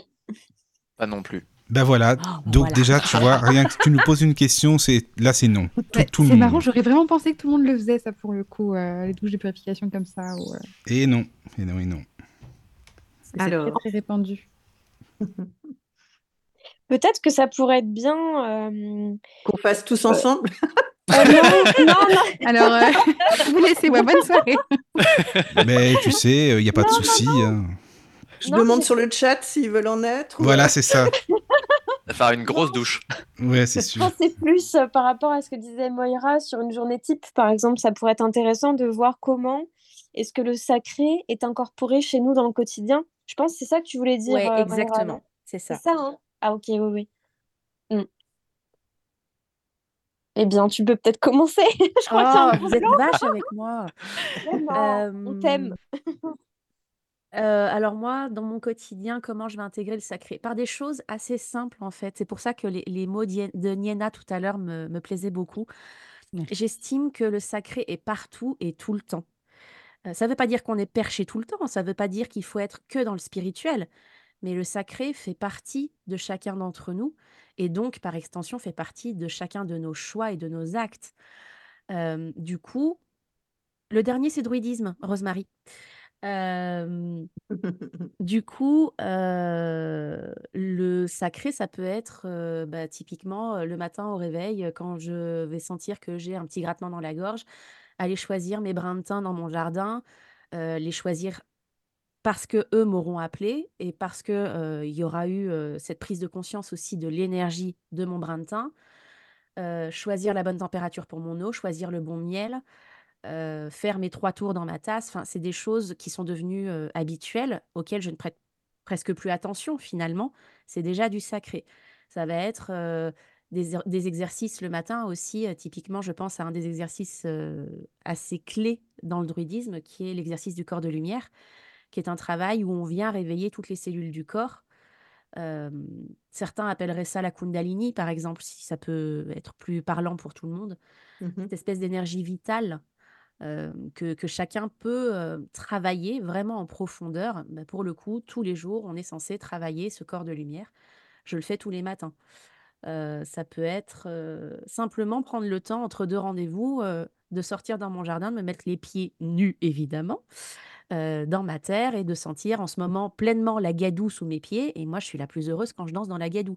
Voilà, c'est des choses qui, pour moi, relèvent déjà du sacré, mais qui, pour la personne lambda, euh, le moldu, comme le disait tout à l'heure Orlan, Ouais. euh, seraient des choses assez, assez banales, quoi. Euh, bah, je, je rejoins Moira. Alors vous allez me dire, bah ouais, bah, c'est le tutti, donc il rejoint forcément sa, sa, sa, sa maîtresse. Non, je pense pas. Je pense pas. Sa maîtresse, Sa attention à ce que tu maîtresse, dis. waouh. Attention, attention. Après le bien- bain, c'est la bien maîtresse. sortir de ses. Les douches collectives Ah oui. et les termes utilisés, euh, C'est ça. C'est pas l'émission à laquelle je m'attendais, moi. hein. Mais tu sais pas où t'es tombé, tu sais, hein, tu sais pas où t'es tombé. hélas. Voilà. Non, j'aime bien la faire sortir de ses gonds. Euh, On a dit après minuit. Ah oui, c'est vrai, Mince, il n'est pas encore minuit. c'est vrai. Euh, non, mais je, je, je rejoins ce côté, euh, ce côté euh, simple.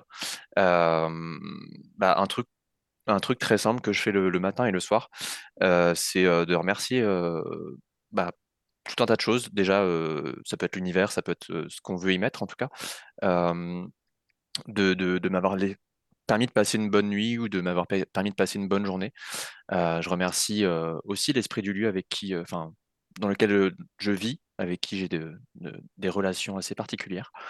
Et puis, bah, ça va être tout un tas de choses, ouais, des salutations au soleil le matin, à la lune le soir, des salutations aux plantes. Je pense à un truc que j'ai fait tout à l'heure, tu vois, c'était d'aller d'aller recouvrir un petit peu, parce qu'il commence à faire un peu froid ici, d'aller recouvrir les plantes au jardin et de leur parler. En fait, c'est pour, moi le sacré, il va être, il va être dans le dans le verbe aussi. C'est un petit peu ce qu'on ce qu'on disait.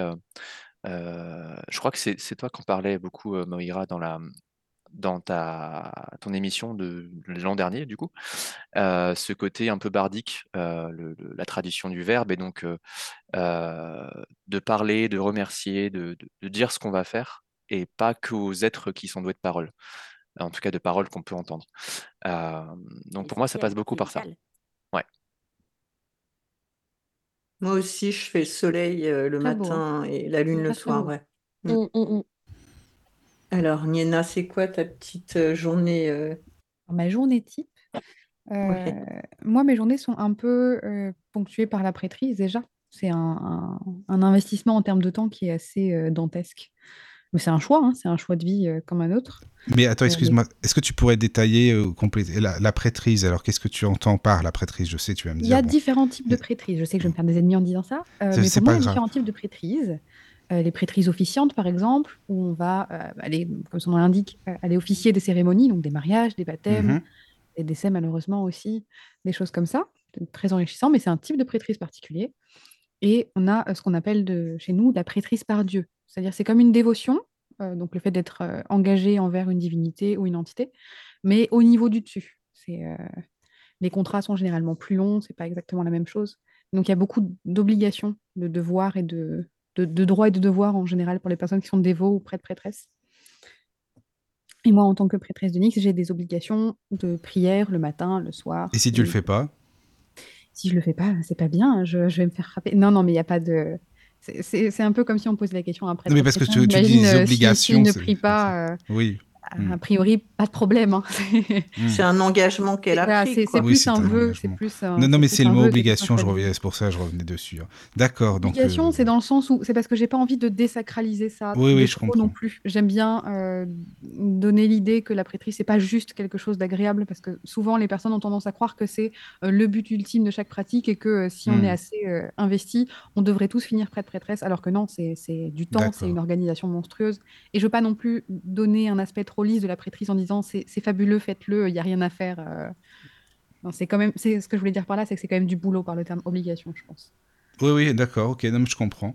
Euh, mais alors, pourquoi enfin, euh, cette prêtrise que tu as voulu, justement pour- comment, comment ça se fait? C'est une excellente question. Euh, c'est une excellente question dans le sens où j'ai l'impression de ne pas tant pouvoir y répondre. C'est un peu comme si on tombait amoureux. Ça, ça vient comme ça, il n'y a pas vraiment de raison. C'est difficilement explicable, mais c'est là et on est obligé de faire avec. Euh, je ne sais pas si c'est beau ou pas, mais moi, c'est comme ça que je le ressens en tout cas. C'est là depuis un moment, ça, ça fait un moment déjà maintenant. Moi, ça rythme mon quotidien et je suis très très heureuse comme ça. Mhm. Euh, mais au niveau euh, spirituel, je vais pas avoir des masses de choses. Par contre, Euh, il y a des choses qui sont plus ponctuelles, parce que là, vous me demandez une journée type. Il y a des choses plus ponctuelles comme les purifications régulières pour Oui, parler de kitchen witchery par exemple, ou quand on a des esbats, des sabbats, des choses un peu particulières comme ça. Mais euh, j'ai pas tant de, de, de routine comme vous, avez pu le dire. Moi, je ne marche pas encore pieds dans un gadou, mais ça me ferait très plaisir de le faire avec toi, Mayra. Euh, je bien tester. Ah, Euh, mais alors, non, non. aucun problème. hein. S'il y a, s'il y a un truc, alors c'est peut-être un peu tiré par les cheveux, c'est une leçon assez récente que j'ai eue de cette année ou de l'année dernière au maximum. Pour moi, respecter mon le, le sacré, c'est aussi respecter le profane. J'apprends depuis quelques mois, années, à être un peu plus dans euh, la détente, vous voyez, à faire des choses un peu plus concrètes, à être un peu plus dans la vie quotidienne et moins dans le spirituel. Et ça, c'est peut-être euh, une façon de respecter le sacré. Mhm. Euh, Orlan, c'est quoi ta journée type? Enfin, tes, tes, tes, tes rituels euh, journaliers, quoi, les rituels importants, tes points forts euh, du matin, midi, soir, comme tu veux. Mm, mm, mm. Euh, bah, chaque jour, chaque jour est différent, mais je me retrouve quand même à faire les mêmes choses, c'est-à-dire que quasiment instantanément, dès que je me lève, Moira, tu sais, je tire une carte pour, Moi- pour Moira, justement. avant même de tirer, voilà, avant même de tirer une carte pour moi, tous les matins depuis quand même un certain nombre de jours. Après, parfois, je zappe, mais comme tout le monde. Mais c'est rare. Je tire une carte pour Moira pour euh, sa journée, tout simplement. C'est comme un don. Mhm. Et c'est quasiment la première chose que je fais. Ensuite, je tire pour moi. Et puis, j'ai toujours mes runes à côté, évidemment. Donc, l'un n'allant pas sans l'autre, pour moi, ça va de pair. Euh, j'ai testé pendant quelques... Ça fait longtemps que je fais ça, très très longtemps que je fais ça. J'ai testé pendant quelques temps après de ne pas le faire, en me disant oui, mais peut-être que ça couleur ma journée, donc je ne suis pas strictement objective. Et j'ai quand même toujours une part euh, extrêmement cartésienne qui me dit mais Orlan, si tu tires tel truc avant la journée, peut-être que ça t'oriente. Et finalement, euh, maintenant, j'apprends à faire avec et je me dis bah écoute, c'est mon petit rituel et j'aime bien ça. Ça, ça donne quand même, euh, ça donne quand même le ton. Mhm. Euh, et je commence toujours par ça. Euh, c'est vraiment un truc qui m'accompagne tout le temps. Et c'est vrai que peu importe ce à quoi mes journées peuvent ressembler, je fais toujours, je mets toujours une place d'honneur à honorer les sens. C'est-à-dire que chez moi, les sens, c'est quasiment, je les mets quasiment à l'état de divinité. C'est-à-dire que euh, il se passe pas un jour sans que euh, je trouve du sacré dans la nourriture que j'absorbe, dans la chaleur de ma tasse, dans des Mhm. choses qui sont très simples, dans la gadoue, dans la pluie. J'adore l'hiver, par exemple. Et, euh, et tous les jours, c'est vrai que je, je vois en tout cas mon écosystème intérieur, mon, mon homéostasie, n'est-ce pas, comme nous aimons la, médecine euh, ici ce soir? C'est vrai que la mienne passe par l'intégration du feu. Euh, je suis un signe de feu et c'est vrai que je ne passe pas une journée sans euh, avoir une source de chaleur, travailler avec une source de chaleur, boire un truc chaud, allumer une bougie. Et en fait, je relie tout ça à l'esthétique générale du, du forgeron, du créateur, de l'artisan. Euh, pour ceux et celles qui sont familiers, euh, familières des runes, je travaille beaucoup avec la rune Kenas ou Féou. Justement, je travaille beaucoup avec cette idée d'étincelle, de création.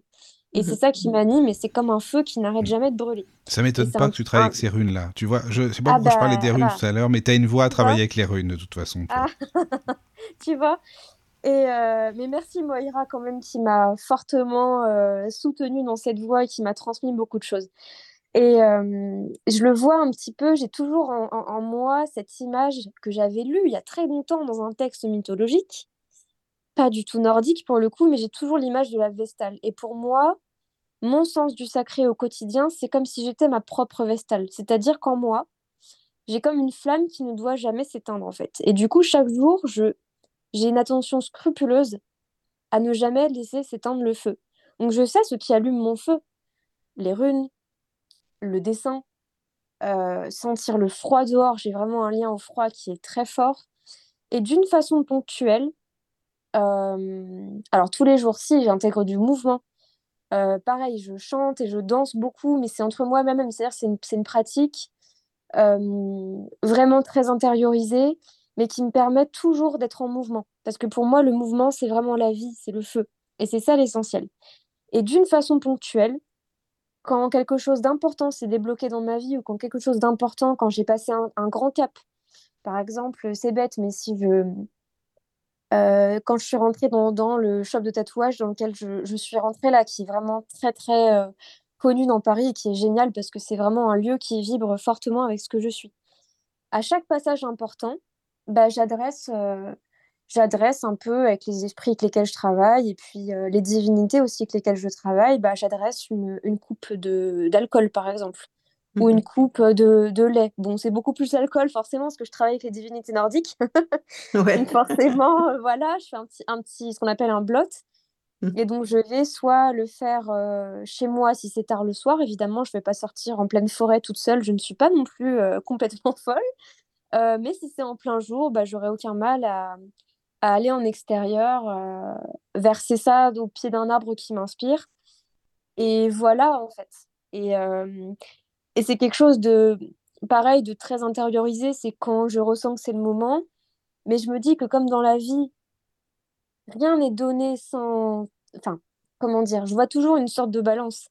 Et du coup, si ces choses-là sont là pour alimenter mon feu, bah, moi, je dois alimenter le feu aussi de ce qui me dépasse. Et du coup, bah, je, je rends, en fait, quand, comme on me donne. Et euh, bah, quand je rends, bah, je rends avec une notion de sacrifice. Donc, je sacrifie euh, euh, un peu d'alcool, un peu de mon temps, une œuvre. La semaine dernière, j'ai fait une œuvre, par exemple. Ça change, voilà. Et Mais, sur toi, par exemple, sur, sur ta peau aussi, est-ce que tu traces des symboles ou des... Enfin, je sais pas, par exemple, ou, ou non Elle est euh, couverte de tatouages. Oui, non, mais Ouais, c'est c'est voilà. ça. Non, mais c'est vrai, je me suis, je me dis, mais est-ce que tu en as beaucoup? Comment, comment ça se passe? J'en ai, j'en ai énormément. Euh, j'en ai une soixantaine à peu près, mais qui parfois sont Ah oui. très grands, puisque j'ai pas mal de zones de mon corps qui sont couvertes et c'est vraiment, euh, Hmm. pour le coup, c'est quasiment strictement dévotionnel. C'est-à-dire que euh, j'ai des choses qui, qui me rappellent le tarot, puisque le tarot, c'est vraiment ce qui guide euh, mon quotidien avec Oui. les runes et puis les divinités en général. D'accord. Et j'ai beaucoup de pièces euh, qui sont dévotionnelles. Alors, j'ai beaucoup de plantes, beaucoup, beaucoup de plantes euh, très précises. J'ai des arcanes du tarot aussi, j'ai notamment l'ermite, qui Oui. pour moi est le pilier, on va dire, de ce qui me, ce qui me constitue. Euh, puisque l'ermite, c'est quand même ce, ce- cette figure qui chemine euh, et qui est sa propre lanterne, encore une fois, le feu. Oui. Mhm. mhm. Euh, voilà, donc tout ça, en fait, tout ça est dévotionnel. J'ai un cavalier, enfin une cavalière, pardon, euh, une, même une reine, si on veut, une reine d'épée dans, dans tout mon dos. et, euh, et toutes ces pièces que j'ai sur moi, beaucoup de runes aussi, euh, qui ne sont pas à prendre à la légère d'ailleurs quand on se les tatoue. Bah, c'est ce que Euh, j'allais dire, un- c'est pas voilà. tout et n'importe quoi, on fait pas. C'est ça, euh, j'imagine que c'est mûrement réfléchi, tu sais pourquoi tu l'as fait à tel endroit et Ah telle ouais, ça. etc. Ouais, voilà. Ouais, c'est ça. Il n'y a Mm. jamais un endroit au hasard. euh, C'est jamais au hasard. Mm. Et, euh, et c'est vrai que sur moi, bah, je- plutôt que de tracer un symbole éphémère, que je vais plutôt faire mentalement, en fait, bah, je vais parfois prendre le choix de le tatouer. Et ce sont autant de clés que je me donne euh, vers de nouvelles portes, quoi. Notamment avec les runes. Oui, Et oui. quel, quel arcane te représenterait? Euh, je pense que M- Moira sera d'accord pour dire la reine d'épée. Euh, l'ermite m'attire beaucoup parce que parce que c'est une carte avec beaucoup de sens. C'est la personne qui, qui est son propre feu et qui fait son propre chemin. Mhm. Mais c'est pas tellement un arcane majeur euh, vers Mais lequel attends, tu- vais. excuse-moi, mais tu, tu connais bien le, le tarot aussi, euh, les runes, tu connais euh, tout ce domaine-là, quoi? Ouais, ouais, ouais. mais c'est vraiment quelque chose de très ancien chez moi. Enfin, Oui, oui, non, mais ça se ressent, c'est voilà. pour ça. euh, Ah oui, oui, ouais, ouais, ouais, ouais. Oui. Et, euh, et la reine d'épée, justement, euh, qui ressort tout le temps comme indicateur pour moi dans un tirage, donc c'est très drôle. Euh, Marie, Marie, enfin pardon, Moira l'av- l'avait cerné euh, très très tôt ça. Je ne vois Et absolument euh, pas de quoi tu parles. ah ouais? Et c'est vrai que le, le- la reine d'épée euh, me correspond particulièrement parce que j'associe aussi à l'épée le, le tatouage puisque je pique aussi euh, d'une certaine manière Euh, et tout ce côté de voilà de l'intellect, euh, de du côté parfois un peu tranchant avec lequel je peux amener des vérités ou, ou des choses que je perçois. C'est parfois un peu abrupt et j'en suis parfois toute désolée. C'est vrai que ce côté de l'épée ressort tout le temps en fait, quoi que je fasse. Donc c'est Bah ça, tu peux pas lutter, hein, c'est... voilà, c'est ça, c'est ça. Ouais. C'est pour ça que je te demande quel arcane te représente, parce que la plupart du temps, on sait que celle-ci, elle... c'est toi, quoi, dans, dans le jeu. Ouais, complètement. Bah là, c'est la, la reine d'épée qui ressort euh, tout le temps et souvent en conjonction avec la papesse. Voilà, c'est les deux qui ressortent euh, tout le temps, en gros. Mm. Ok, c'est cool. Mm. Et, euh, et vous, vous avez une arcane, un arcane, pardon, qui vous représente, euh, vous trois? Pas l'ermite, en tout cas. C'est un arcane très difficile, je trouve, l'ermite. Je te... euh, Beaucoup de respect, Orlan, pour ça. C'est pas la plus évidente, je dirais. Euh, moi, c'est la force. J'aime beaucoup la force. Mais la force Ah. du Rider-Waite, la numéro 8, du coup, Ah oui, oui, oui. pour embêter le monde. Moi, pour moi, c'est la 8 aussi. hein.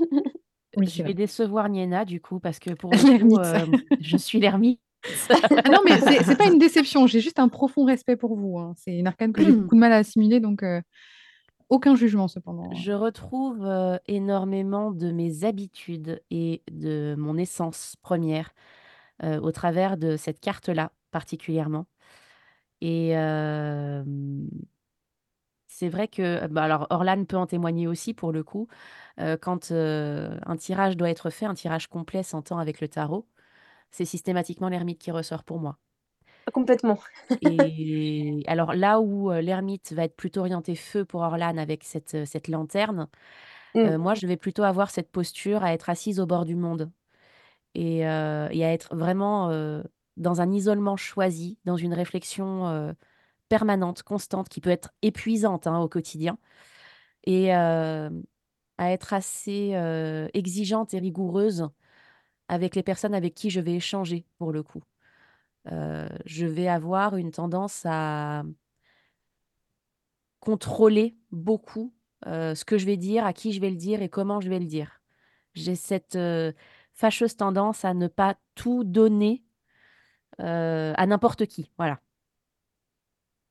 Mhm.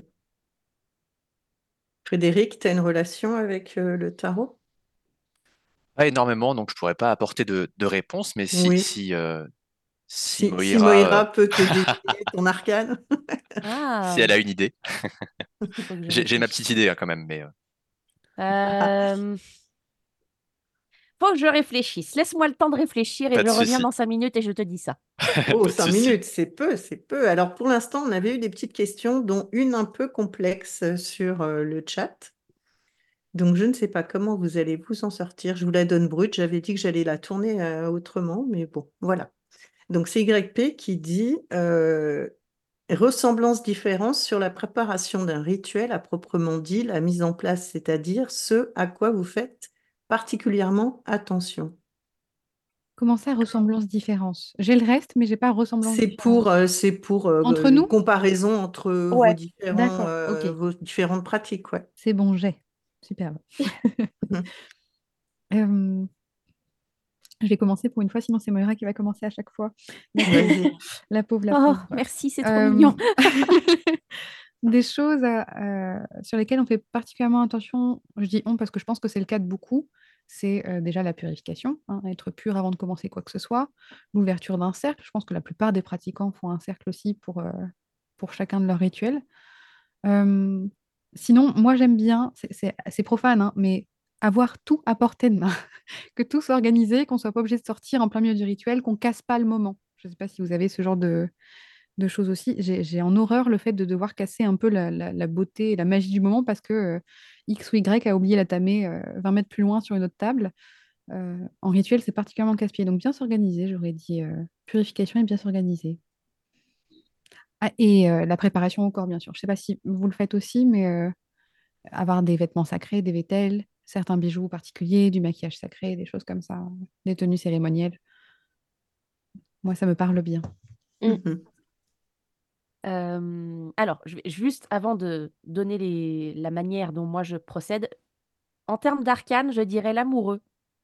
Ah oui, ça lui colle pas mal, ouais, effectivement. Oui, Mais c'est une question de choix aussi, c'est pas. euh, Mais c'est- encore une fois, c'est- voilà, ça s'appuie sur ce que je sais de lui, Ouais, ce ouais. que je sens de lui aussi, parce que malgré tout, il y a ce qui, ce qui est de l'ordre du tangible et ce qui est de l'ordre de l'immatériel, quelque part. C'est cette énergie-là que je sens de toi. Après, évidemment que je peux me tromper, évidemment. Intéressant, intéressant, je note. Merci. Euh, après, pour ce qui est des, de la préparation des rituels, alors je ne peux que valider ce que Niena vient de dire.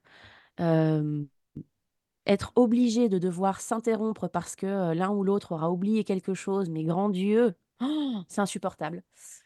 Euh, on parlait tout à l'heure du sens du sacré, c'est aussi ça le sacré, c'est le respect qu'on va mettre dans l'intention et dans les actes. Euh, on ne peut pas se permettre euh, d'agir n'importe comment sous couvert de ouais, mais après tout, les dieux vont pas m'en vouloir. Ouais, c'est ça. Le manque de respect total, quoi. Voilà. C'est ça. Pour le coup, avec Orlan, on a, on a eu quelqu'un qu'on connaît bien qui a cette fâcheuse tendance à faire des, des petits raccourcis sur les noms des déités. C'est quelque chose qui nous agace profondément. Voilà. Euh, donc après, en termes de préparation, effectivement, tout ce qui va être de l'ordre des vêtements. Typiquement, les ritualisations chez les druides, on les fait avec des sets, donc des espèces de, de grandes robes assez amples, euh, avec une couleur par, euh, Catégorie. grade, c'est pas des Ouais, grades, mais non, mais ouais. voilà. Orientation. mm. Exactement. On va avoir certains matériels à préparer. On va avoir toute une préparation du corps aussi. On va, on peut, on peut travailler sur la sudation, on peut travailler sur tout ce qui va être. ben, on parlait tout à l'heure de, de, de douche en conscience ou de bain en conscience, on est pleinement là-dedans. Il va y avoir des exercices d'ancrage, il va y avoir des exercices de voix avec certains sons, avec certains mots, par exemple. Et il y a, voilà, il y a tout un, processus, un protocole à respecter. Pas à respecter parce que c'est écrit comme ça, parce que pour le coup, le druidisme n'est pas une, une manière de faire écrite, ça ne se passe qu'à l'oral, mais parce que c'est ainsi que dans notre tradition à nous, on doit agir. Quand euh, Moira, tu dis, euh, bien sûr, c'est une, euh, c'est oral, hein, tout ce qui est druidisme, etc. Mm. Mais comment on peut savoir justement si ça correspond à ce que les druides faisaient il y a très longtemps? Parce que je pensais à ça en même temps hein, quand tu parlais, c'est pour ça. Ouais. Alors ça, c'est toute la complexité des choses. Bah oui, mais justement, C'est ça, quoi. druides antiques ne nous reste que quelques bribes.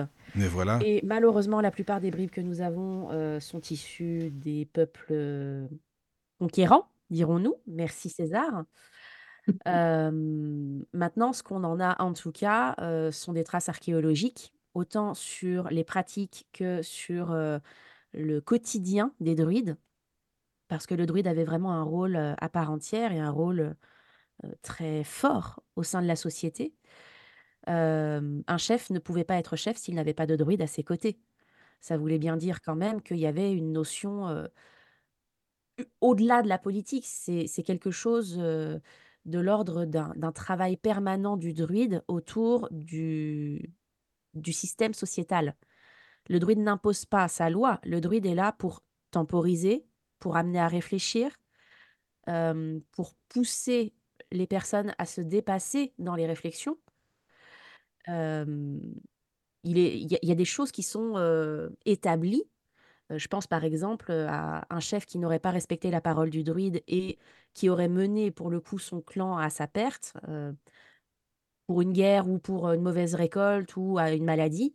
euh, le druide était en droit de sacrifier le chef de clan. Mm, mm. Ça, D'accord. c'est. Alors après, il y en a qui vont dire oui, mais les sacrifices humains chez les druides, c'est un fantasme. Non, Euh, historiquement parlant et archéo- archéologiquement C'est parlant, vrai, tu penses, c'est oui. une réalité. Hmm. Voilà. Tu ne vas Euh, pas nous vais- sacrifier, rassure-moi, ce soir. C'est ce que j'allais dire. Je ne vais pas les sacrifier mon voisin pour autant. Ah bon, d'accord. Euh, surtout que mes voisins les plus proches sont quand même des chèvres. On va les laisser tranquilles. En plus, voilà. Oh oui, les pauvres bêtes. Mais, euh, mais non, non, enfin, tout ça pour dire qu'effectivement, on peut s'appuyer sur la vision euh, un peu fantasmée du druidisme. Et Oui. malheureusement, aujourd'hui, c'est ce qu'on retrouve le plus souvent. Et on peut s'appuyer euh, peut-être un peu plus sérieusement, avec de très gros guillemets, en faisant aussi un travail personnel de fond Mhm. sur qui étaient les druides, euh, qu'est-ce qu'ils ont fait, qu'est-ce qu'ils nous ont laissé, qu'est-ce qu'ils nous ont transmis, qui n'est effectivement pas de l'ordre de l'écrit, euh, parce que l'écrit pour eux était une, une mort de la transmission. Et c'est ce qu'on essaye aujourd'hui de retransmettre, mais effectivement, c'est compliqué dans nos sociétés euh, actuelles où on se dit, bah oui, mais on peut prendre le téléphone, on peut prendre de la visio. Mais c'est euh, ça aussi. on peut faire de Bah l'oral. Oui, c'est ça. Non, pas toujours. Pas toujours. Bah On alors, parce que non, mais tu sais, dans ma tête, moi j'imagine le druide, euh, quelqu'un de sage, quoi, qui, qui possède quand même une certaine sagesse, le druide, tu vois. Bah, euh, je, enfin, je sais pas, hein, excuse-moi, je te- j'explique comme je peux, hein, à ma manière de, de voir les choses, quoi. C'est euh, mon inconscient qui me dit ça, quoi. Le druide, j'imagine quelqu'un de, de posé, de calme, d'assez euh, d'assez zen, quoi. Pas quelqu'un de speed tout le temps, euh, qui, enfin, tu vois ce que je veux dire? Je- Enfin, c'est... Alors, je dirais que euh, on a de tout parce que euh, la personnalité n'a rien à voir avec euh, la foi quelque Mhm. part. Euh, je connais des druides qui sont d'un calme, mais enfin, je, je- je les envie profondément d'avoir ce calme. Et il y aura des personnes comme moi qui vont la majorité du temps être plutôt posées, plutôt ancrées, mais pour qui certaines choses vont les faire partir très vite. Dès lors qu'il va s'agir de, de choses qui vont s'opposer à certaines valeurs que le druidisme porte. Je pense euh, à tout ce qui va être de l'ordre de l'intégrité, je pense à tout ce qui va être euh, euh, le respect aux déités, Oui, euh, le respect à la tradition. Alors, on en a parlé encore cet après-midi avec Orlan. Les personnes qui mélangent euh, les pratiques n'ont aucune conscience de ce à quoi elles s'exposent en vérité. Mm. Et, euh, et ça, ça a tendance à très vite m'agacer parce qu'on est déjà dans l'appropriation culturelle. Euh, et donc, il y a un manque de respect vis-à-vis des personnes qui pratiquent, un manque de respect vis-à-vis des déités, un Mhm. manque de respect historique face à tout ça, euh, sous couvert de oui, mais ça fait bien sur la, sur la carte de visite, quoi. mais attends, attends, Mm. parce que, excuse-moi, quand tu dis qu'il mélange les pratiques, ça peut être quoi, par exemple? Ah bah ça peut. Alors là, typiquement, la mode en ce moment, euh, parce qu'on va parler d'effets de mode, euh, ça va être de mélanger le druidisme avec euh, la tradition Asatru, par exemple. Finalement, euh, oh, les, les- les Celtes et les Nordiques euh, sont pas si éloignés, alors pourquoi ne pas tout mettre dans un gros chaudron et faire ça oui. Oui, oui. Mhm. Et ça, non, c'est pas bon. Non, non, c'est juste, euh, à mes yeux en tout cas, c'est juste insupportable, quoi. Bah, c'est Mhm. comme si tu mélangeais deux langues étrangères, quoi. Oui, oui, non, mais je comprends. C'est, c'est, oui, oui, c'est concret. Alors, je dis pas que ça ne s'associe pas. On peut très bien travailler. Alors, typiquement, euh, à, à l'ordre dans lequel Frédéric et moi nous sommes, on a beaucoup de personnes qui viennent de la Vika, beaucoup de chamans. Euh, ça n'empêche rien. Mais c'est juste que tout est compartimenté. On ne mélange pas. Oui, c'est ça, tu fais pas un ragoût, quoi. Tu vois? Voilà. En gros, c'est. Ouais, voilà. Mais, mais celtisme et druidisme, ça ne va pas ensemble? Pas nécessairement. D'accord. Pas nécessairement. On peut être orienté sur le celtisme sans pour autant être dans une pratique druidique. Hmm. C'est alors tout à l'heure Niena le disait très justement hein, par rapport à la prêtrise. C'est incroyablement exigeant, le druidisme est incroyablement exigeant. D'accord. Mm, mm.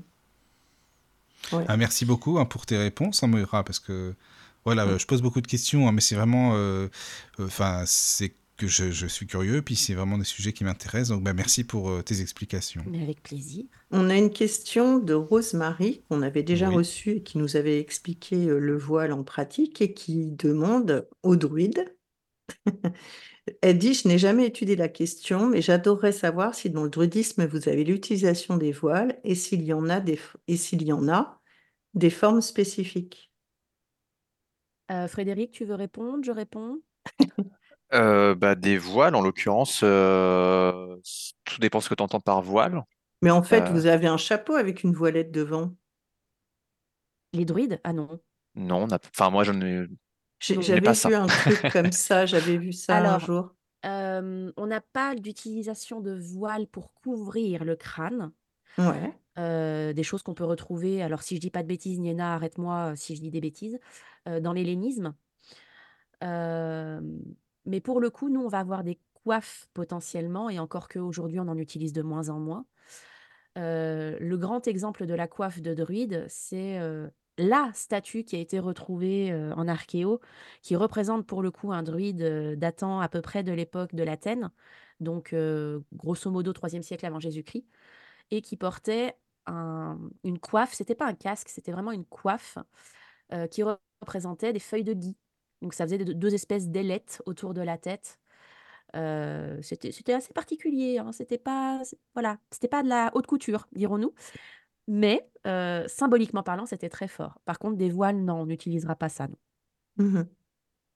D'accord, d'accord. Bon, mesda- mesdames et messieurs, euh, je sais que vous, enfin, pour beaucoup, mesdames, vous devez finir à 23 heures, donc comme le temps passe super vite, est-ce qu'il y a des choses dont vous vouliez nous parler ou est-ce qu'on invente euh, un, une réunion euh, virtuelle à quatre, un rituel virtuel, comment vous feriez? Alors, si vous voulez d'abord parler de choses, vous le faites, hein. J'ai entendu qu'il y avait quand même chez, chez bah, tout le monde ici ce soir, en fait, euh, une notion bien distincte entre le sacré et le profane. J'ai entendu Niena dire quelque chose de très pertinent tout à l'heure euh, autour du fait de bien rester, euh, j'allais dire, Les pieds sur terre? ouais, voilà, il y a ça. Et puis il y a cette idée aussi de ne pas trop en vouloir aux personnes profanes qui, qui ne pratiquent pas ou qui ne comprennent pas tout quand elles font des grosses boulettes. Euh, je suis entièrement d'accord avec ça.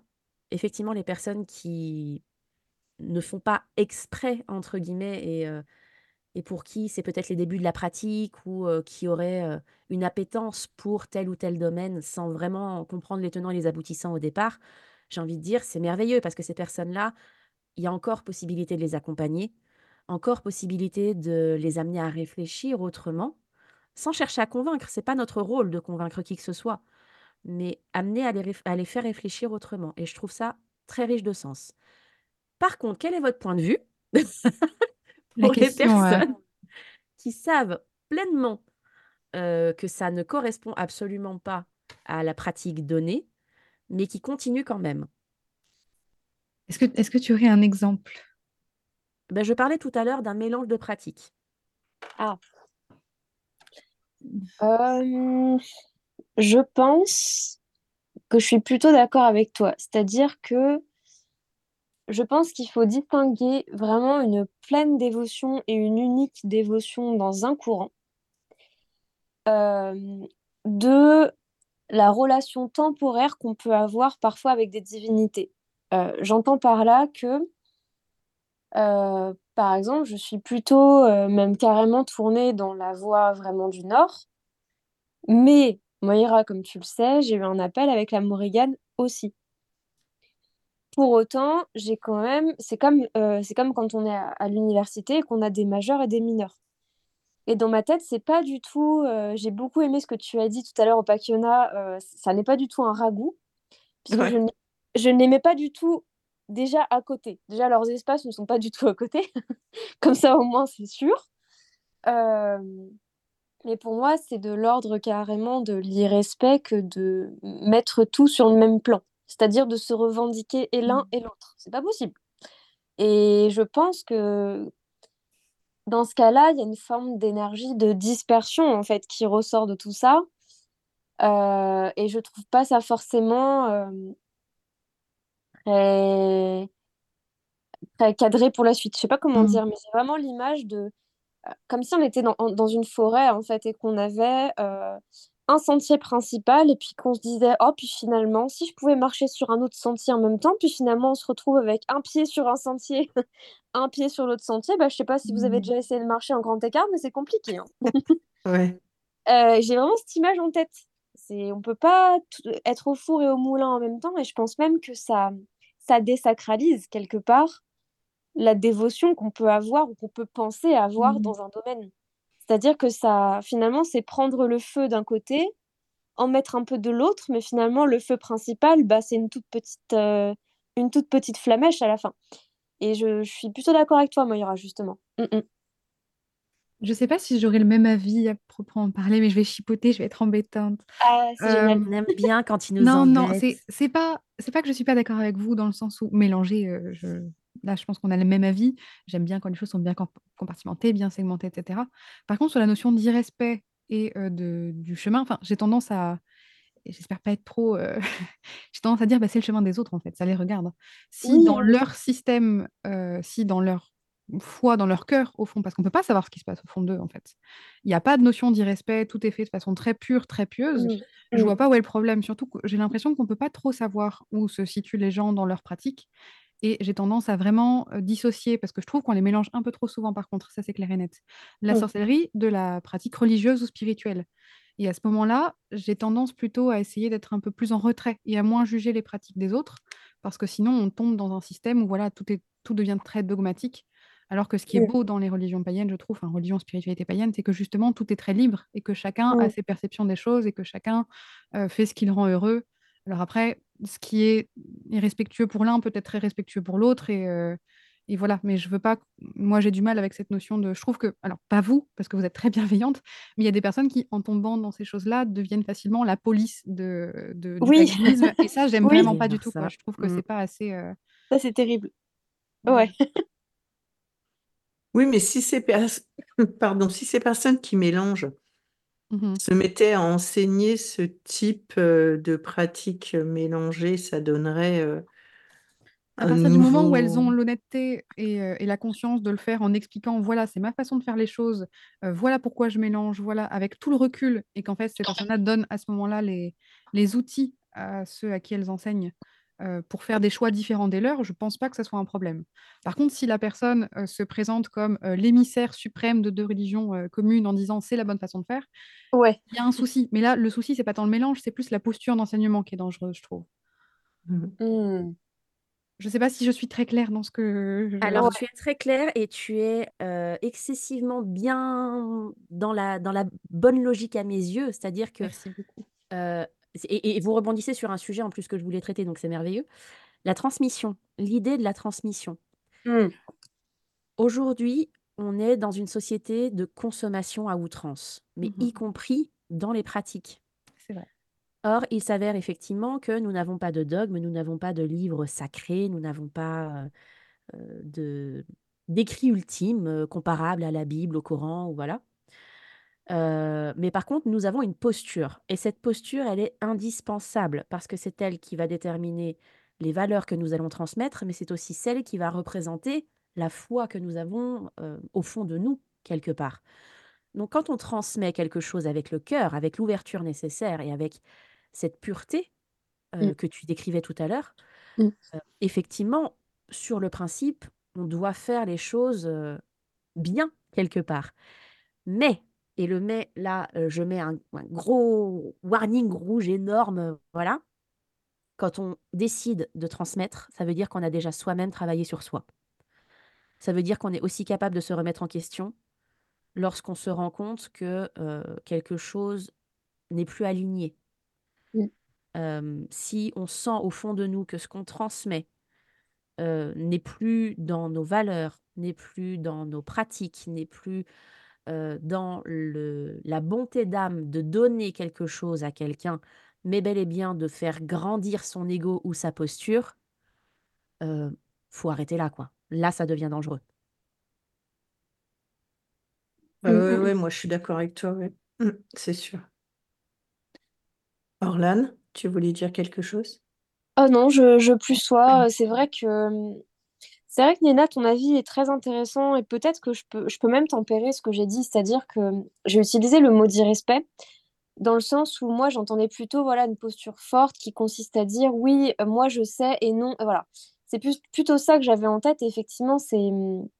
Mais je pense qu'en général c'est le, c'est la question éthique en fait qui se pose à chaque fois dans le domaine ésotérique plus qu'ailleurs, je pense. C'est comment est-ce que moi je vais me sentir légitime ou pas et qu'est-ce que je vais apporter comme élément de légitimité aussi pour dire voilà, je m'exprime au nom de ou je vais t'enseigner ça au nom de. Et euh, je pense que c'est quelque chose qui est vraiment. Euh, enfin, je pense que c'est la chose qui est au cœur de, de ce qu'on se dit depuis tout à l'heure. C'est-à-dire qu'au-delà et c'est là où je rejoins finalement Niena quelque part, c'est au-delà du simple mélange, c'est qu'est-ce qu'on en fait en fait et comment on le présente. C'est vrai, c'est vrai, c'est vrai. J'ai utilisé le mot d'irrespect, mais plus dans... en ayant en tête l'attitude des gens qui parfois, moi, me questionnent. Mmh pourquoi est-ce que moi, enfin c'est un moi général, mais pourquoi est-ce que moi, du jour au lendemain, je viendrais comme maître à penser, par exemple, au sujet de ci et de ça? Alors que... Euh, chacun finalement peut aussi peut-être faire son chemin euh, un peu en mode solitaire. Mais ça, c'est moi qui, c'est mon avis. C'est-à-dire que je chemine un peu en mode solitaire. Je rejoins quand même quelques idées à gauche à droite, euh, mais je me méfie toujours un petit peu des maîtres à penser et des, et des personnalités qui, du coup, peuvent, euh, qui peuvent être trop fortes. Je ne sais pas si c'est le mot, mais je pense que vous voyez ce que je veux dire ont tendance à trop imposer, à trop écraser. Euh, voilà, c'est ça. Et où finalement, le, le, la face égotique prend le dessus sur le, le commun, en fait. Enfin, j'entends par commun la communauté. Mais de toute façon, ce métier est très sain, hein, ne serait-ce que pour avoir une idée de la personne que tu as en face de toi et de ah si elle correspond à tes valeurs. Ah oui, oui, oui. l'esprit qui doute est toujours l'esprit qui est sain, ça c'est sûr. Mais euh, ça me fait penser à ça, justement, à la, à la part éthique qu'on peut avoir, euh, surtout quand on se, quand on se prend en fait euh, voilà quand on arrive à un certain stade légitimement, même en toute bonne foi, on peut se dire bah tiens mince j'aimerais bien transmettre quoi. Et je pense que toujours toujours il faut déjà avoir le doute, avoir des petits doutes comme ça c'est sain pour moi. Euh, et toujours se demander voilà comment est-ce que moi je me positionne par rapport à ce que je transmets? Est-ce que c'est appuyé par des années de recherche, par exemple? Est-ce que c'est appuyé par une, une expérience ou... Enfin bref, sur, sur quoi je m'assois en fait Parce qu'on voit beaucoup de choses en fait circuler aujourd'hui euh, et beaucoup de maîtres à penser. Et ça, ça me fait un peu peur parfois. Donc euh, je pense qu'une dose d'éthique, une dose de doute euh, et une dose d'autocritique, au fait, d'autoréflexion, c'est jamais, c'est jamais mauvais à prendre à mon avis. Mais c'est peut-être le côté cartésien, cartésien qui parle. Mais euh, c'est vrai que, tout le monde sera d'accord avec toi là-dessus, c'est super, euh, super important. Oh, ouais, ouais. Donc voilà un petit peu mon avis sur la question. Bah, merci beaucoup. Merci. Tu as des questions, Frédéric? Des questions? Oula Ou des, des réflexions, des choses à dire. voilà, c'est ça, quoi. Non, bah, je, je rejoins ces points de vue. On en avait déjà discuté un petit peu sur la, sur la dernière, c'était le 18 décembre, je crois, que j'étais venu. et c'était, c'était bah, justement avec, avec Claire-Marie, la chamane. Mmh on avait discuté de, cette question d'authenticité et de vérité, en fait, et je, rejoins complètement ce que vous dites, en fait.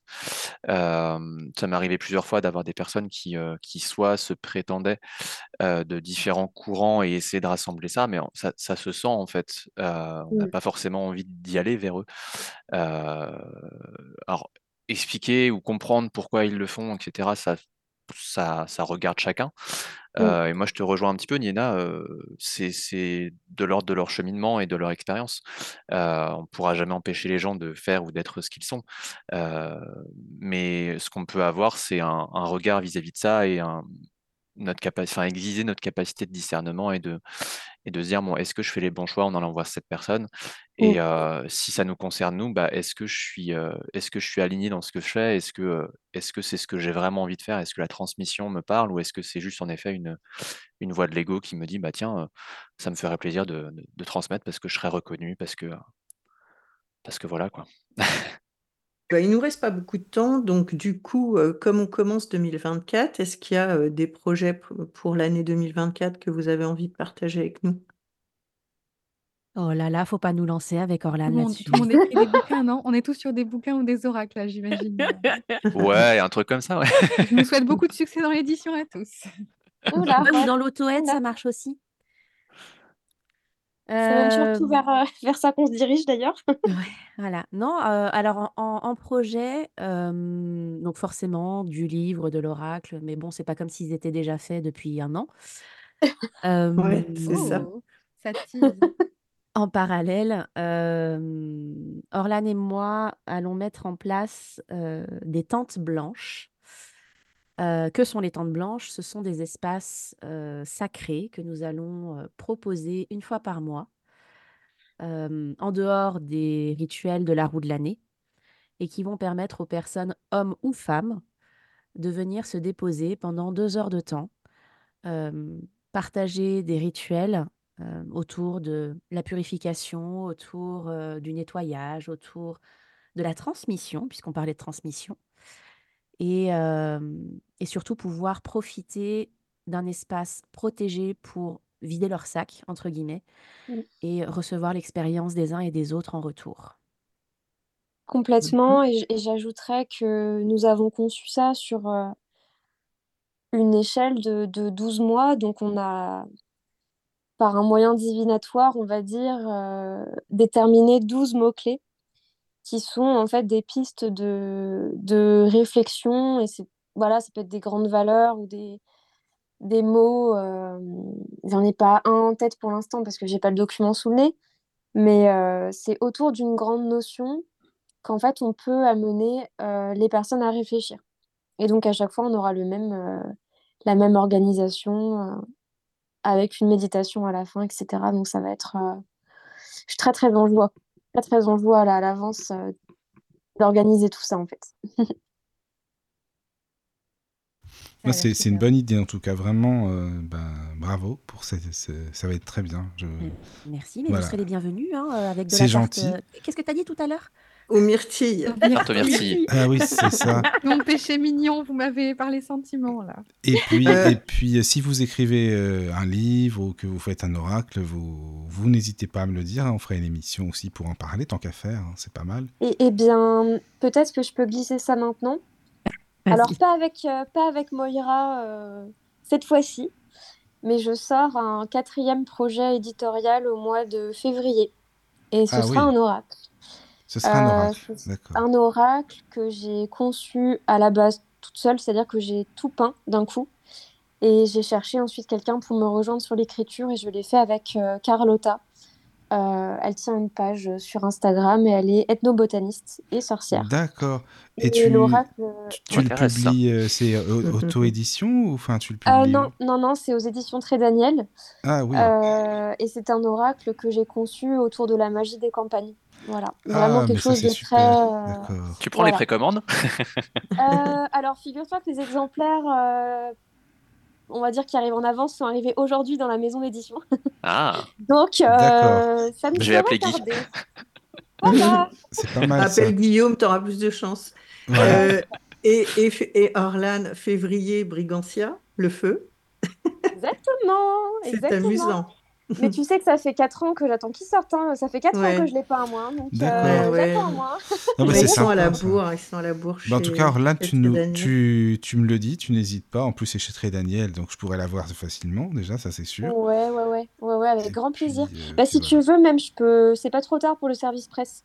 Je peux même donner ton contact à mon avis. Ah, ils l'ont Mais déjà, ils l'ont, de toute façon, ils nous envoient toujours Ah, les derniers livres, Ah oui, donc ouais. Bah, génial, super. Bah, ce, ce sera fait. Ouais, ouais. d'accord. Bon, Il y a super. une question euh, pour euh, Niena euh, qui rejoint euh, justement euh, ma question à moi. Ouais. Alors, c'est Pomme qui te pose la question. Elle dit, je suis arrivée tard. As-tu parlé de ton Patreon, de ces changements? Sinon, voudrais-tu le faire? Euh, non, je n'ai pas parlé de Patreon et des changements, c'est vrai. Euh, j'ai tendance à très mal faire ma pub. Ça, c'est c'est un gros défaut. On va changer ça pour 2024. Oui, il y a quelques changements sur la page Patreon que je tiens depuis deux ans maintenant, et je m'éclate à faire ça. hein. Euh, cette année, j'ai décidé de parler du tarot enfin, peut-être que ça parlera à Orlan. Euh, au Palier Nuit, chaque mois, du coup, un grand article sur euh, une arcane, enfin un arcane, du coup, en particulier, avec tous les détails qu'on peut, qu'on pourrait retrouver dedans. Et j'ai arrêté les recettes pour l'instant pour pouvoir les mettre sur Instagram. Ce sont les seuls changements qui sont très importants comme ça. Mhm. Frédéric, 2024? Euh, et ben 2024, des projets euh, de, de formation. Euh, c'est rigolo, on en parlait juste avant. Ouais. Je suis sur un, un projet que j'ai depuis en tête depuis longtemps, de monter une école dans le coin, en lien avec les plantes, parce qu'on est un peu le parent pauvre, l'Ouest, enfin en tout cas Mm. près de chez moi, au niveau des plantes. Puis moi, Et, ça me plaît parce qu'on n'est pas très loin l'un de l'autre. Et le, le- en fait, l'idée finale, ce serait qu'on puisse intégrer ce monde-là. Et donc, euh, j'y vais à tâtons, j'y vais euh, euh, avec le volet politique, etc. pour l'instant, pour essayer de, de- de convaincre un peu les instances.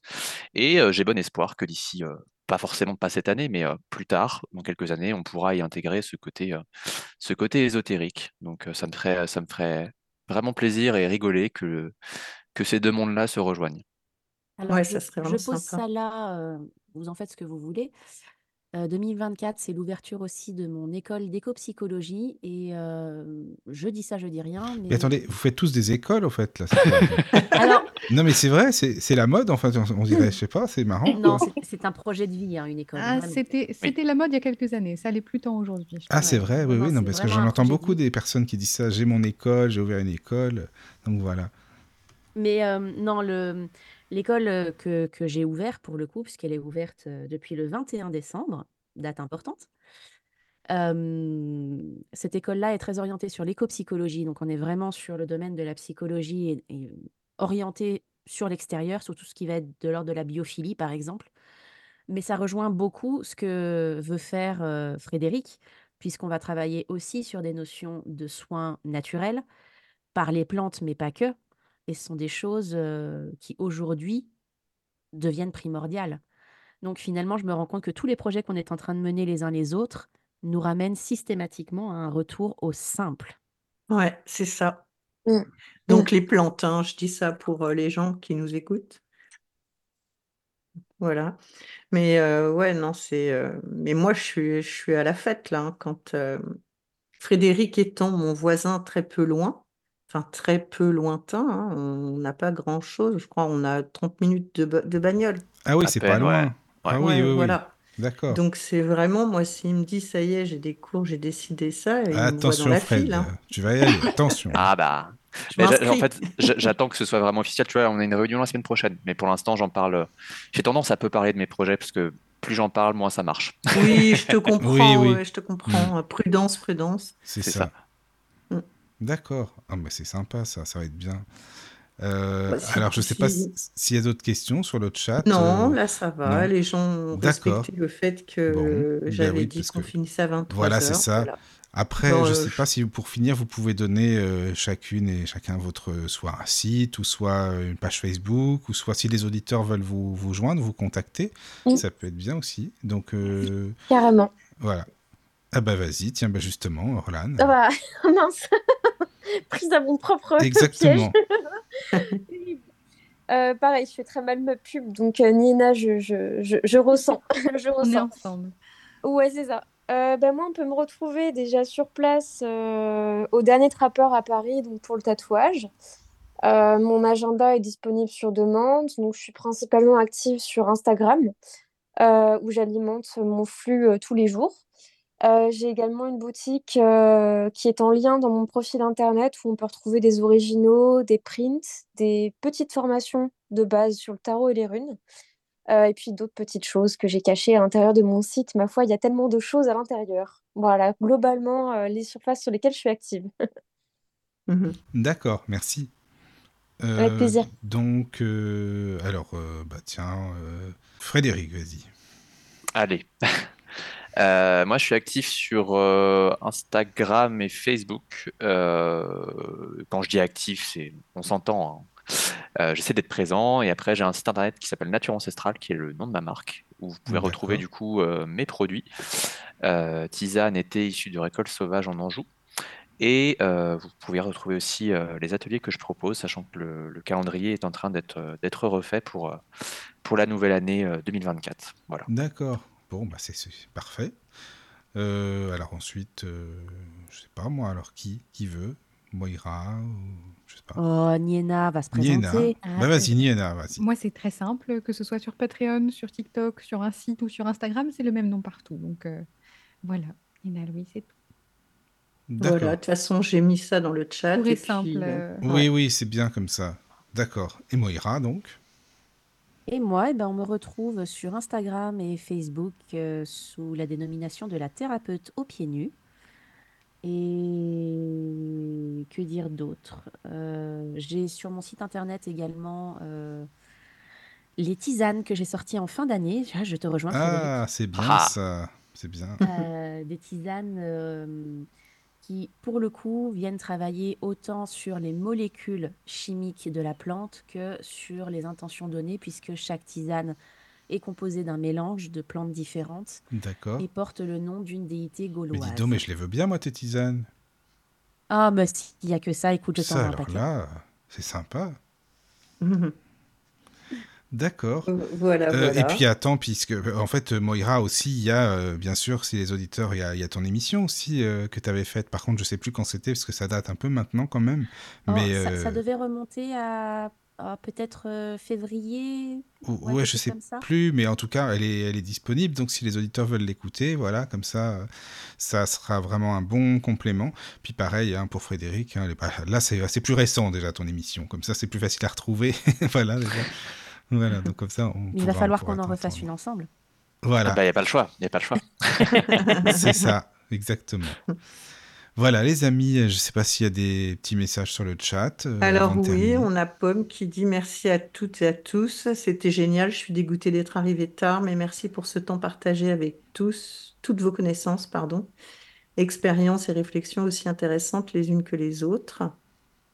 Voilà. Et puis euh, il y a Fatma qui, qui était arrivée un peu en retard, euh, donc qui, qui a repris le, le, le flambeau en chemin. Ben, vous aurez le replay de toute façon. Voilà, et qui nous dit la spiritualité et la religion sont gangrénées par des gens qui croient tout savoir alors que personne ne sait rien. C'est une expérience et route personnelle et il faut le respecter et rester bienveillant. C'est sûr. Voilà, c'est ça. Et donc, eh ben, D'accord. on va souhaiter une bonne nuit à tout le monde. Bonne nuit. Merci à vous d'avoir euh, joué le jeu avec nous. sur toutes ces Merci petites encore pour questions. l'invitation. Ouais, de merci beaucoup. De rien. Merci, ouais. Et à bientôt tout À le monde. bientôt. Merci. Bonne À nuit. bientôt. Bonne soirée à toutes. Bonne et à tous.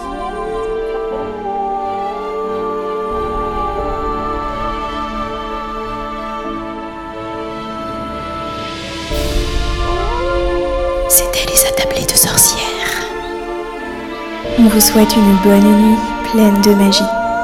Et on vous dit à très vite sur la radio du Lotus.